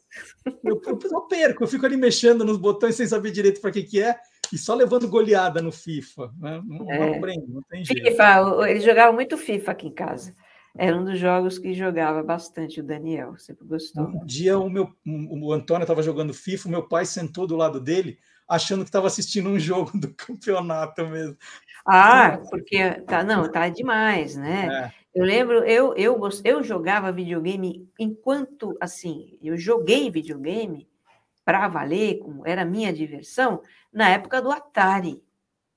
Aliás, eu tive aquele. Não, não foi nem, nem eu tive. Meus primos, que são americanos, quando vieram para o Brasil em definitivo, eles trouxeram um videogame que seria o equivalente hoje ao Intellivision, que era uma coisa absolutamente tosca. Então tinha três ou quatro jogos: tênis, futebol, um, sei lá, um, era um, quadrado, não era nem uma bola, era um quadrado que você jogava de um lado para o outro. Então você manuseava, né, você manejava um joystick para movimentar uma barrinha uhum nessa direção apenas, vertical, horizontal, nem para frente ela ia, e a gente ficava jogando uma espécie de frescobol eletrônico, uma coisa assim, uma bola quadrada. É, isso foi a primeira forma de videogame que eu joguei. Nem sei, eu, eu, era criança realmente. Depois veio o Atari, a febre do Atari. Eu tive Atari em casa. Eu era adolescente, ou talvez tivesse adolescente. E a, o Atari tinha, era uma febre, né? Todo mundo em casa jogava, até meu pai se arriscava lá no, no Atari, né? Então tinha os joguinhos, já tinha cor, já tinha barulhinho, né? Os, os, os elementos, os, personagens eram quase, né? Eram todos quadrados, né? Meio quadradinhos, porque eram uns pixels enormes. Era muito divertido, né? Ali eu jogava até que eu ia bem, mas quando começou a sofisticar, foi ficando tudo tão complicado, tanto botão para apertar, que aí eu já desisti. Não, não é para mim. É, é, muita coisa para olhar, é muito botão. Muita coisa, não, não, não, isso não é para mim. Isso não é Regina, para terminar nessa, essa nossa conversa dupla, eu vou te fazer uma pergunta que você faz no autoconsciente. Você terminou essa entrevista melhor do que você começou? ah, sim, porque é gostoso, né? Gostoso. Foi, foi bom ter lembrado aí esses tempos e realmente eh, quando a gente, eu mudei muito, né? A minha vida, eu experimentei muitas coisas, né? Eu sou uma pessoa meio inquieta mesmo, então eu do jornalismo de uma repórter fui para de, de, tecnologia, fui para a área de games, e depois fiz N coisas na Abril, e depois saí da Abril, e fui dar aula, e fui fazer palestra. E hoje eu sou instrutora de meditação, de autogerenciamento com base em mindfulness, faço esse videogame, esse, ai, videogame, videogame grudou, faço esse podcast, então eu realmente, eu olho para a minha vida e vejo quantas experiências eu tive, mas tem um fio condutor que é a comunicação, então realmente né? É a minha habilidade principal, a comunicação. E então não jamais deixei de ser jornalista e tudo que a gente faz na vida é, realmente nos traz até o momento presente, né? Então eu, eu no, no que eu faço hoje é, eu utilizo muitas habilidades desenvolvidas lá no passado. E lembrar disso tudo é sempre muito gratificante, né? Porque a gente vê que a vida ela ela nos conduz de alguma forma que é muito interessante, né? Muito perfeita. Então eu fico feliz por isso. Sim, estou terminando essa entrevista melhor do que quando comecei. Eu com certeza, viu? Adorei conversar com você. Igualmente. sucesso aqui. Obrigada, é, Marcelo. Parabéns de novo pelo Autoconsciente. Terceiro Obrigada. podcast mais ouvido do Brasil, gente. É, a Regina conversou comigo também nesse encontro histórico dos game maníacos, né? Vocês nunca tinham visto essa conversa em lugar nenhum, né? Então, Verdade. muito legal é, é, matar saudade de você e das coisas que nós fizemos. Regina, super obrigado. Um ótimo final de semana para você. E tô, continuo torcendo aqui, tá bom? Obrigada, Marcelo. Obrigada. Então, um abraço a todos. Tchau, Regina. Tchau. Gostaram dessa conversa com a Regina Gianetti? Pois eu descobri, depois desse bate-papo, que eu fui traído pela minha memória. Fui traído pela minha memória. É engraçado, porque várias vezes eu encontrei com a Regina e a gente citava ação games, mas nós nunca tínhamos conversado sobre efetivamente a história da revista. Né? A gente sempre fala assim, puxa, ação, né? Mudou, a, a, mudou bastante a vida da Regina. Para mim foi também uma coisa que na época eu nem imaginava que ia fazer o sucesso que fez. Né? Até hoje as pessoas falam: Nossa, você que criou Ação Games? É, e aí, nessa conversa, depois que, que eu terminei a conversa com a Regina, eu fui lá hum, procurar algumas imagens do, do console, do jogo, do Mario Paint. Aí comecei a conversar com outras pessoas sobre a conversa que eu tive com a Regina. E aí que eu descobri que eu fui traído pela minha memória, porque eu, eu, eu misturei duas histórias e criei uma que não existe. E aí, já que a gente está contando a história do programa, é, é bom, eu, eu, vou tentar explicar direito. Né? Bom, a revista Ação Games está aqui, essa capa que eu mostrei, que foi a número zero. Essa aqui era uma edição especial de dezembro de 1990. Bom, a história é a seguinte: na minha casa, eu falei que, nossa, não, não sabia o que era videogame. Não é verdade. Na minha casa, eu de criança, nós tínhamos um Atari, que era mais do meu irmão do meio. Maurício, ele ganhou de Natal um, eu acho que era, era, um Atari, não, era o telejogo um Atari, era um Atari. Ele ganhou um Atari, a gente sabia, jogava lá aquela coisinha meio chata, é, de o negócio lá do, da tirinho, do avião, nós tínhamos um Atari, sabia o que era videogame, mas nunca me interessei muito. Né? Teve lá uma época e nunca me interessei.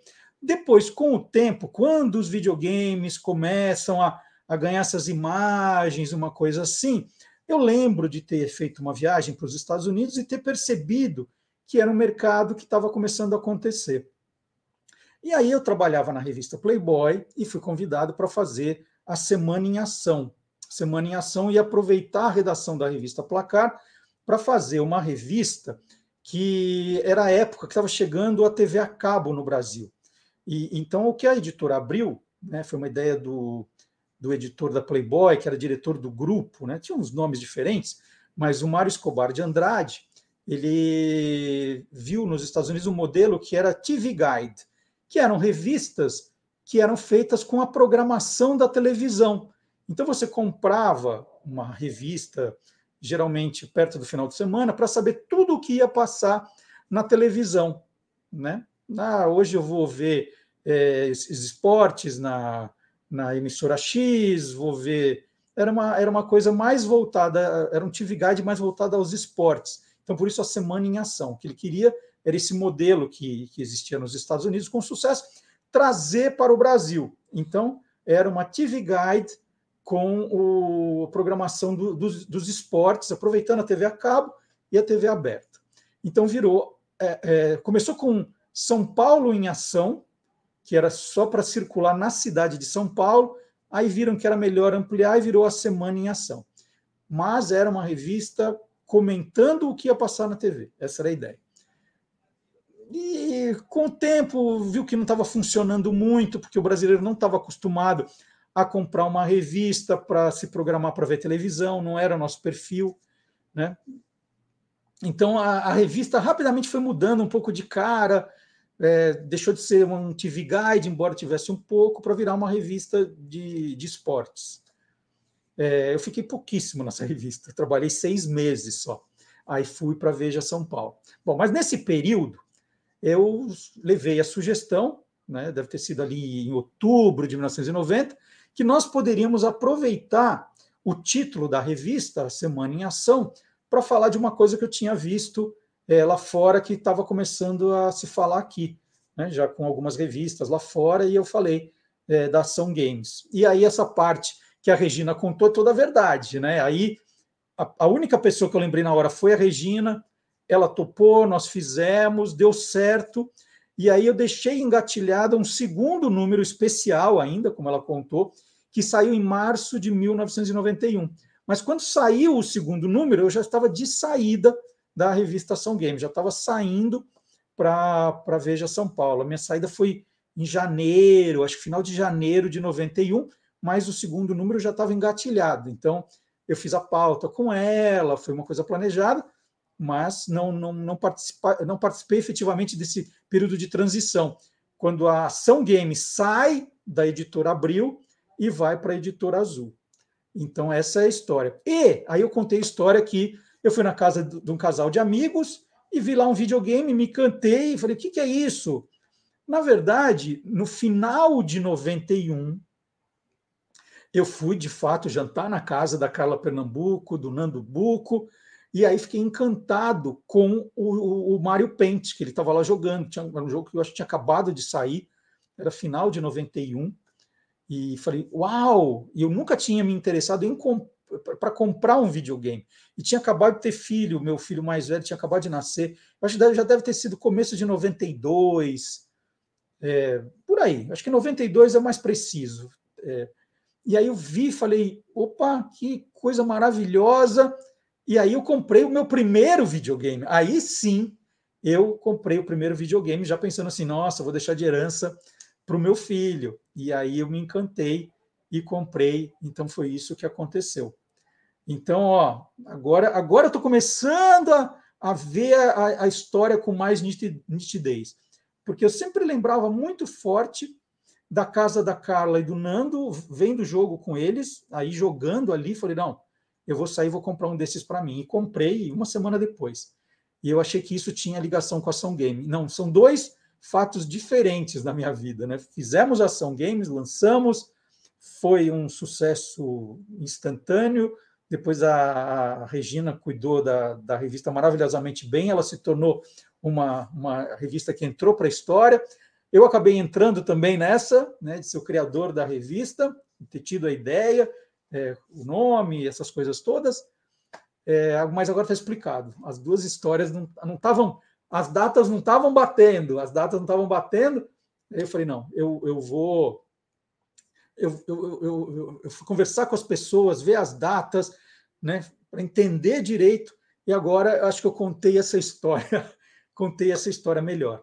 Depois fiquei muito feliz também que fui para eh, na minha meu período de, de ESPN pediram para que eu criasse um programa de 15 minutos sobre games. Eu criei o Game Up também, que foi um, um programa muito bacana que eu fiz, acho que durante talvez um ano. Foi um programa também que eu, eu gostei demais de ter feito. Um programa muito divertido, com uma linguagem diferente. Então, estou feliz. De alguma forma, é, ajudei aí a, a, esse, esse a explosão que foi o mercado do videogame no Brasil. Então, história agora eu acho que contada. Tá, Regina? Agora a história está contadinha. A, a, revista Semana em Ação, né, ela, ela, começou a circular no dia 24 de agosto de 1990 e também não teve uma vida muito longa. A Ação Game, sim. E então os especiais em dezembro de 1990, março de 1991, a editora Abril passa o título para a editora Azul e aí a Regina contou a história toda direitinha. A memória da Regina é muito melhor que a minha.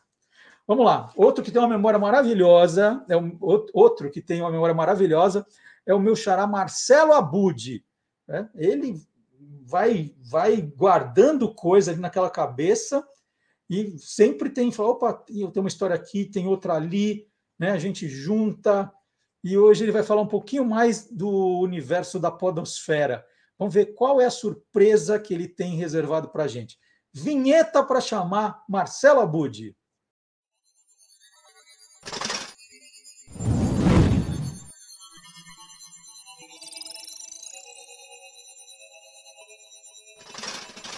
Hoje pode. Com Marcelo Abud. Bom dia, Marcelo Abud. Bom dia, boa tarde, boa noite, boa madrugada, bom tudo para quem estiver nos ouvindo a qualquer momento e em qualquer lugar. É isso. Tem muita gente que está conhecendo o Marcelo Abud aqui né, há pouco tempo, então eu preciso contar que o Marcelo Abud ele é especialista em rádio, professor de podcast, sabe tudo nessa área. É, e ele é um grande defensor e há muito tempo, há muito tempo, não é agora, não, ele vem falando, né? É, quando começaram a surgir os, os vídeos, o videocast, os vídeos de YouTube, ele defende que principalmente as grandes empresas, né, os grandes grupos que têm mais recursos, deveriam prestar muita atenção na acessibilidade dos vídeos. E, e ele está de olho também em bons exemplos já em videocasts que trazem esses recursos, não é isso, Abud? É isso. É, não precisa ser só em vídeo, mas o vídeo facilita, né? Porque dá para incluir todos os recursos de acessibilidade ali. Quando a gente está falando desses recursos, é, tanto Libras, né, linguagem brasileira de sinais, como a legenda, a legenda que pode ser, se for produzido antecipadamente, é, uma legenda revisada, bem, bem organizadinha, né? É, tem também uma coisa que me chamou muito a atenção, que é a audiodescrição. Então, se eu tenho um videocast, por exemplo, para quem está ouvindo e não tem a imagem, se é um videocast, tem alguma função ali, a iluminação, o cenário, né? Então, a audiodescrição falando como é que as pessoas estão vestidas, a disposição dessas pessoas no cenário. Então, tudo isso é possível fazer, por exemplo, no YouTube, né? Não só no, no podcast, no videocast, mas em qualquer transmissão que seja feita pelo YouTube. Então, quando tem recursos, como, quando tem investimento, é possível tornar mais acessíveis esses conteúdos. A gente já falou de maus exemplos aqui também, de transcrições que são feitas de uma maneira automática, no caso do Spotify, de produtos com muito investimento, né? E que aquela transcrição ela compromete bastante para quem está acompanhando. Mas hoje eu estou muito feliz de trazer um exemplo que realmente traz tudo isso que a gente está comentando há algum tempo já na prática e com qualidade. É isso que, que eu quero compartilhar aqui com, com você e com quem nos acompanha. É, antes de você entrar nesse bom exemplo, é bacana a gente trazer o que está sendo feito de melhor. É, é bom explicar tem muita gente que talvez já tenha até visto isso. é, em alguns videocasts que o apresentador começa dizendo: Ah, eu sou Marcelo Duarte, é, a tela está dividida em duas, eu estou ocupando o lado esquerdo da tela, eu sou um homem branco, é, cabelos curtos, levemente grisalhos, estou com uma camiseta preta, uso óculos. É, ao meu lado está o Marcelo Abud, que é bem mais alto do que eu, é, não tem cabelo, totalmente careca, está é, tá usando uma camiseta, está do lado direito, está usando a camiseta cinza. Nós estamos, eu estou na frente de um cenário que é uma estante de livros, e o Marcelo Abud na frente de um cenário com o logo da, da sua coluna. Né? É, é mais ou menos isso. É, é isso, isso é audiodescrição. Um esse é audiodescrição, porque depois a gente começa a conversar e aí a pessoa que tem deficiência visual, por exemplo, vai acompanhar o nosso, a nossa conversa no, no podcast convencional. Isso é audiodescrição, que a gente encontra hoje também em museus, né? muito comum em alguns momentos do museu. Você coloca, o deficiente visual coloca o fone fala: essa sala aqui tem tais e tais coisas, na frente tem uma peça, uma, um quadro assim, uma escultura desse jeito. Né? Hoje está cada vez mais normal em exposições, em museus, audiodescrição também. É, uma coisa que me chamou bastante atenção sobre audiodescrição recentemente foi a Copa do Mundo. Então, nessa Copa do Mundo, nós tivemos canal com audiodescrição, né? E, por exemplo, o gol do Richarlison. Imagina para quem é deficiente visual, né? A audiodescrição foi fundamental ali falando do movimento, tudo tal. Eu até cheguei a gravar essa audiodescrição, fiz ali um vídeo para colocar nas redes sociais para dar esse exemplo, e a, a, FIFA liberou agora. Agora acho que está um pouco tarde. e se eu colocar agora, pode ser que eles bloqueiem para liberar daqui dois anos de novo, então. É. É, mas só para realmente explicar a importância, né? Imaginar que, que a audiodescrição ela acrescenta bastante.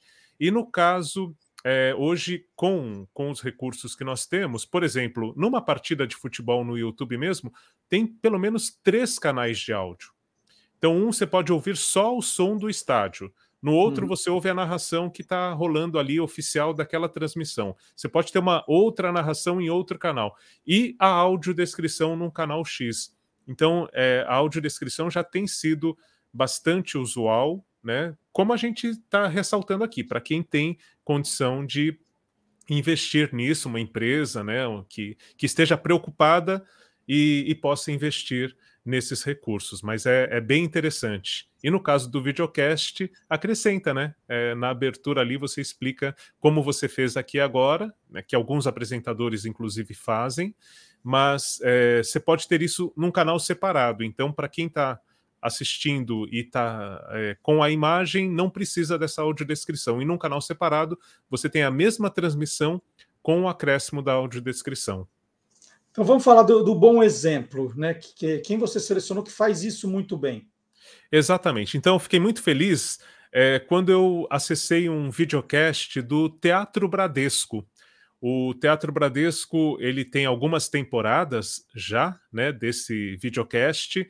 Ele, é, na verdade, normalmente são entrevistadas pessoas que estão se apresentando no Teatro Bradesco. Né?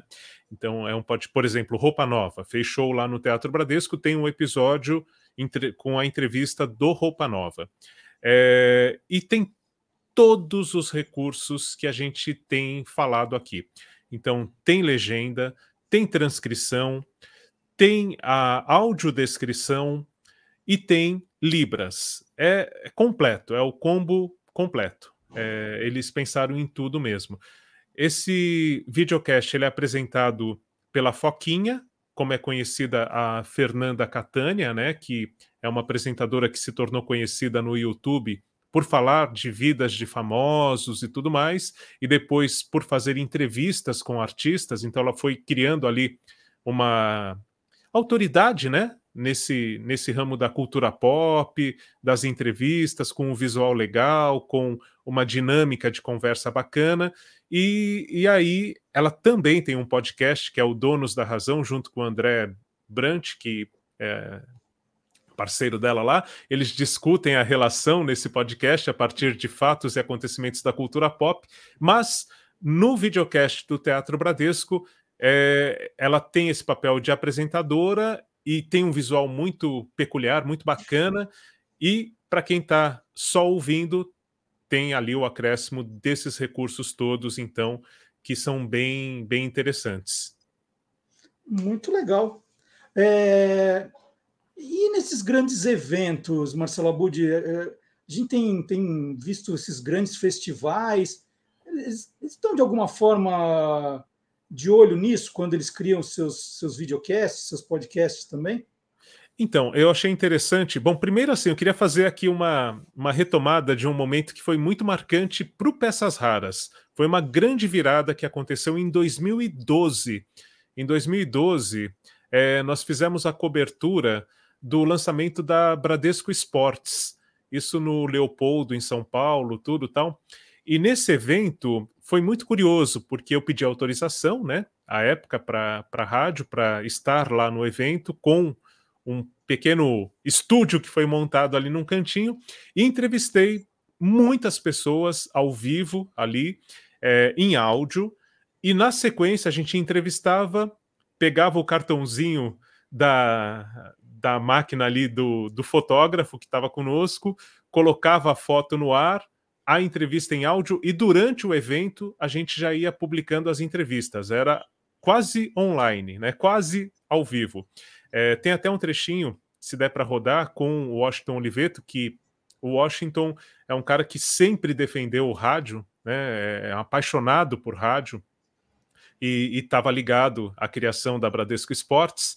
Então ele foi entrevistado por mim. Eu particularmente tenho uma admiração muito grande pelo Washington Oliveto, porque eu fui fazer faculdade de publicidade em função das entrevistas que eu acompanhava do Washington Oliveto. Então a gente fez isso em 2012 no lançamento da Bradesco Esportes, com é, vários entrevistados falando e lançando essas entrevistas durante o, o evento. Né? Então a gente roda um pouquinho do, do Washington, depois eu trago para algo atual. Vamos lá. Então, Washington Oliveto e Marcelo Abud em 2012.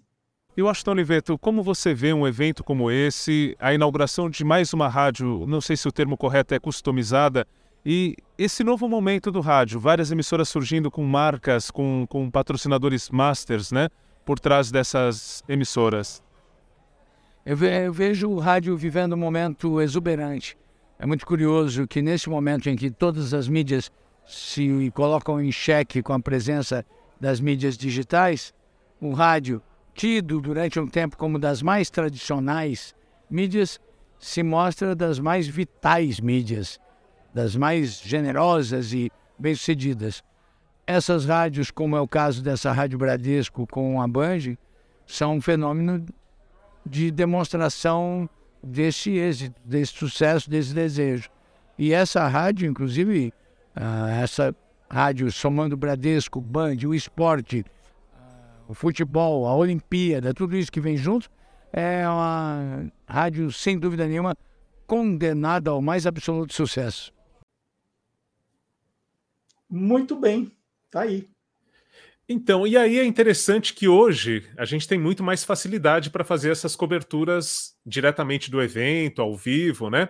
E foi justamente o que o próprio é, videocast do Teatro Bradesco é, desenvolveu, um estúdio ao lado do palco, no Lola Palusa, no finalzinho de março, e entrevistou várias pessoas que participaram ali do Lola Palusa. Então teve entrevista com a Lineker, com Mamundi, Ana Frango Elétrico, Carol Biazin, enfim, todas essas pessoas passaram por esse espaço é, com cenário, com tudo ali do lado do palco, né, com a Foquinha apresentando, a apresentadora oficial do videocast do Teatro Bradesco, e ali com Libras, né, com legenda. Aí, como é um evento ao vivo, a legenda gerada automaticamente, mas estava ali também presente, né?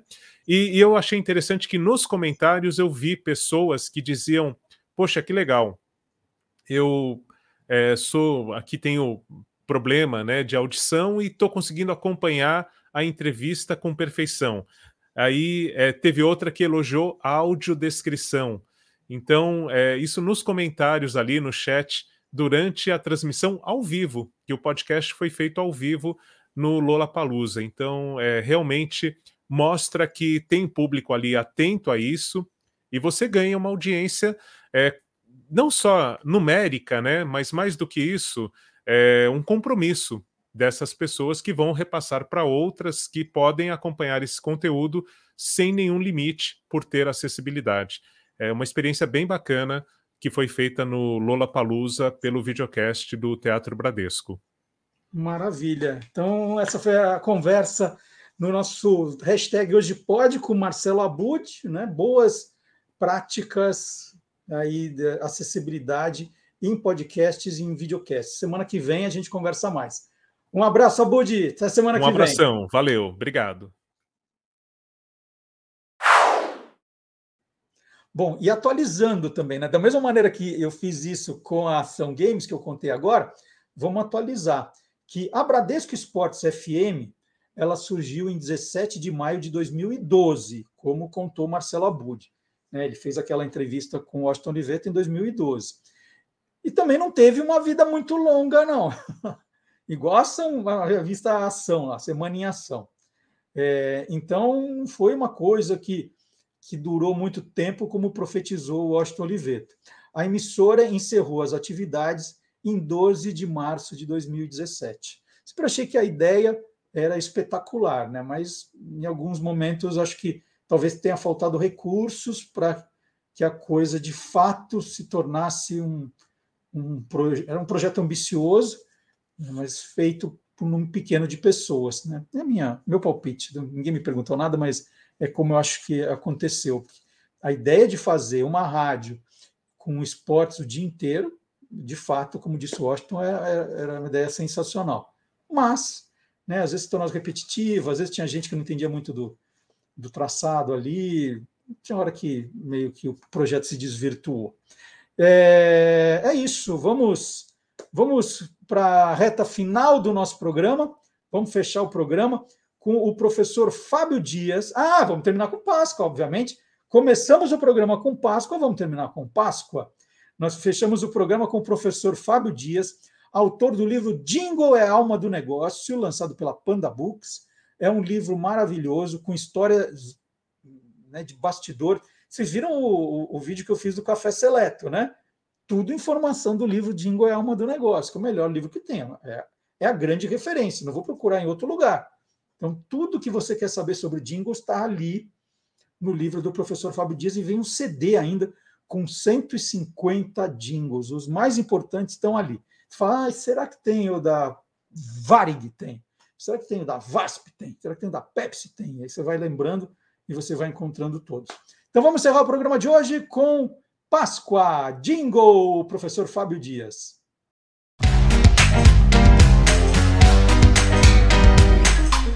Clube do Jingle. Bom dia, Fábio. Bom dia, Marcelo. Tudo bem? Tudo bom? O, o coelho da Páscoa está para chegar aí na sua casa? Vai ter ovo tá de Páscoa aí? Está passando por ele, deixou alguns ovinhos e na sua. Já chegou aí? É, a gente está de dieta aqui. Eu pedi para ele não, não, passar por aqui, porque pode causar mais problemas. Mas eu, eu, eu fiz durante muito tempo aquela história. Agora o Antônio está com quase 17 anos mas de cortar cenourinha, deixar o pratinho, fazer as pegadinhas com, com farinha. Ixi, o, escreveu um, ele escrevia um bilhetinho para o coelhinho, o coelhinho respondia. Agora não, agora. Agora a gente falou, Coelho, por favor, aqui todo mundo está acima do peso. Dieta, não é? E fora que o preço isso. do ovo também, hein?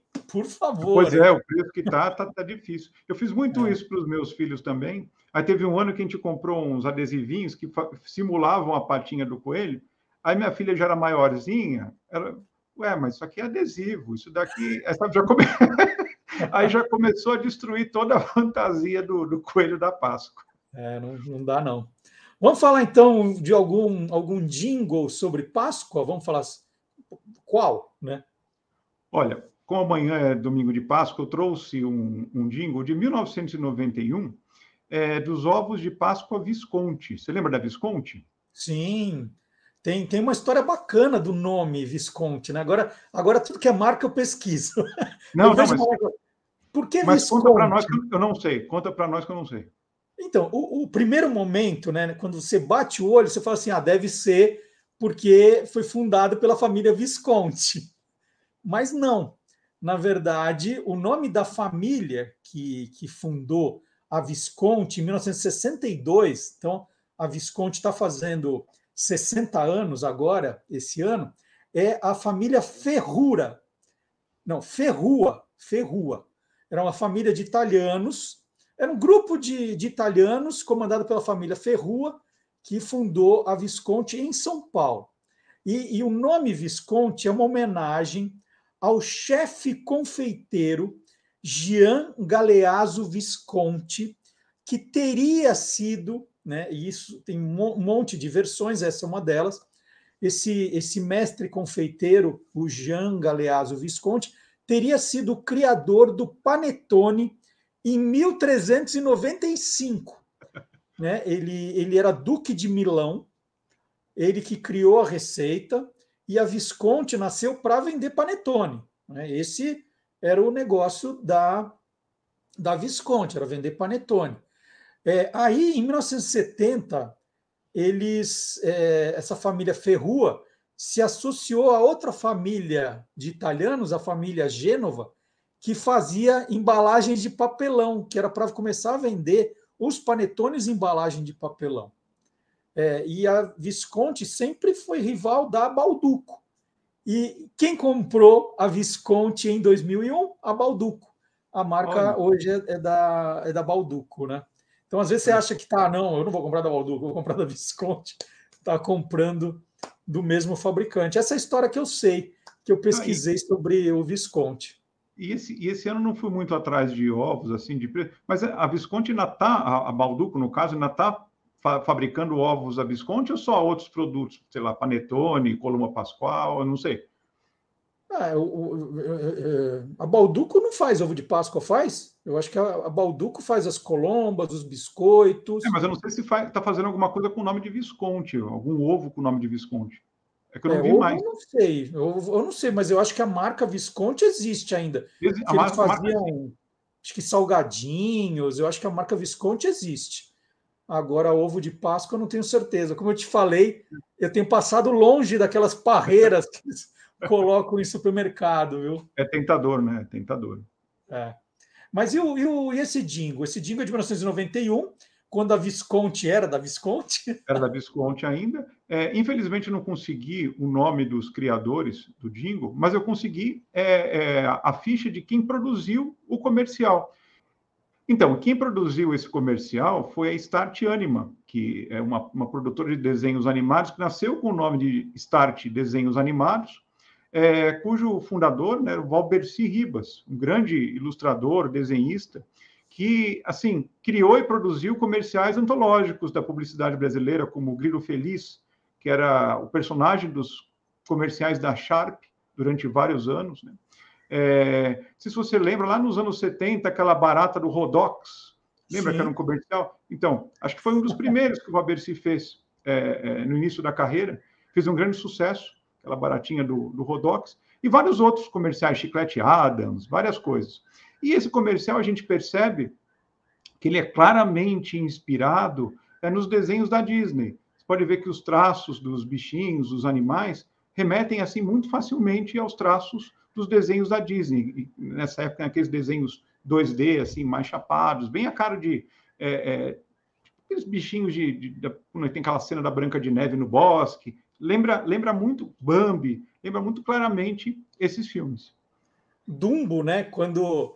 Dumbo o, também. Os passarinhos saem com os ovos para entregar na cidade.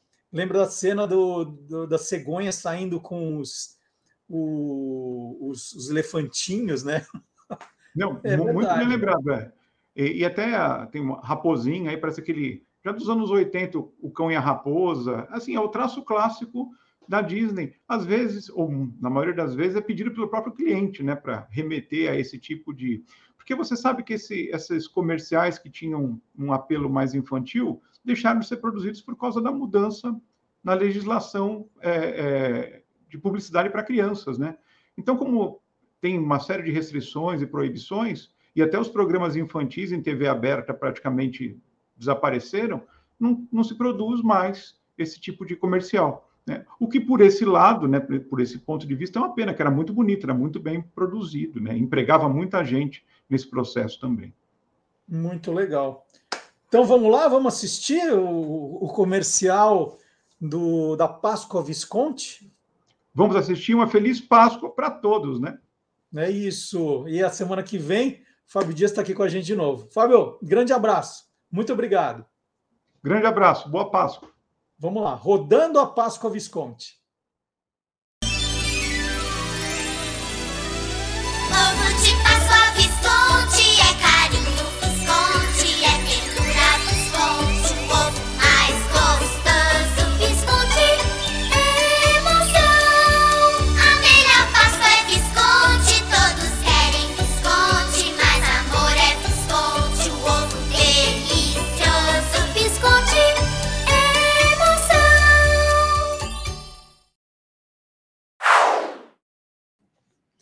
Então tá aí, nós encerramos o programa de hoje com a mesma mensagem que o professor Fábio Dias deixou, né? Feliz Páscoa para todo mundo.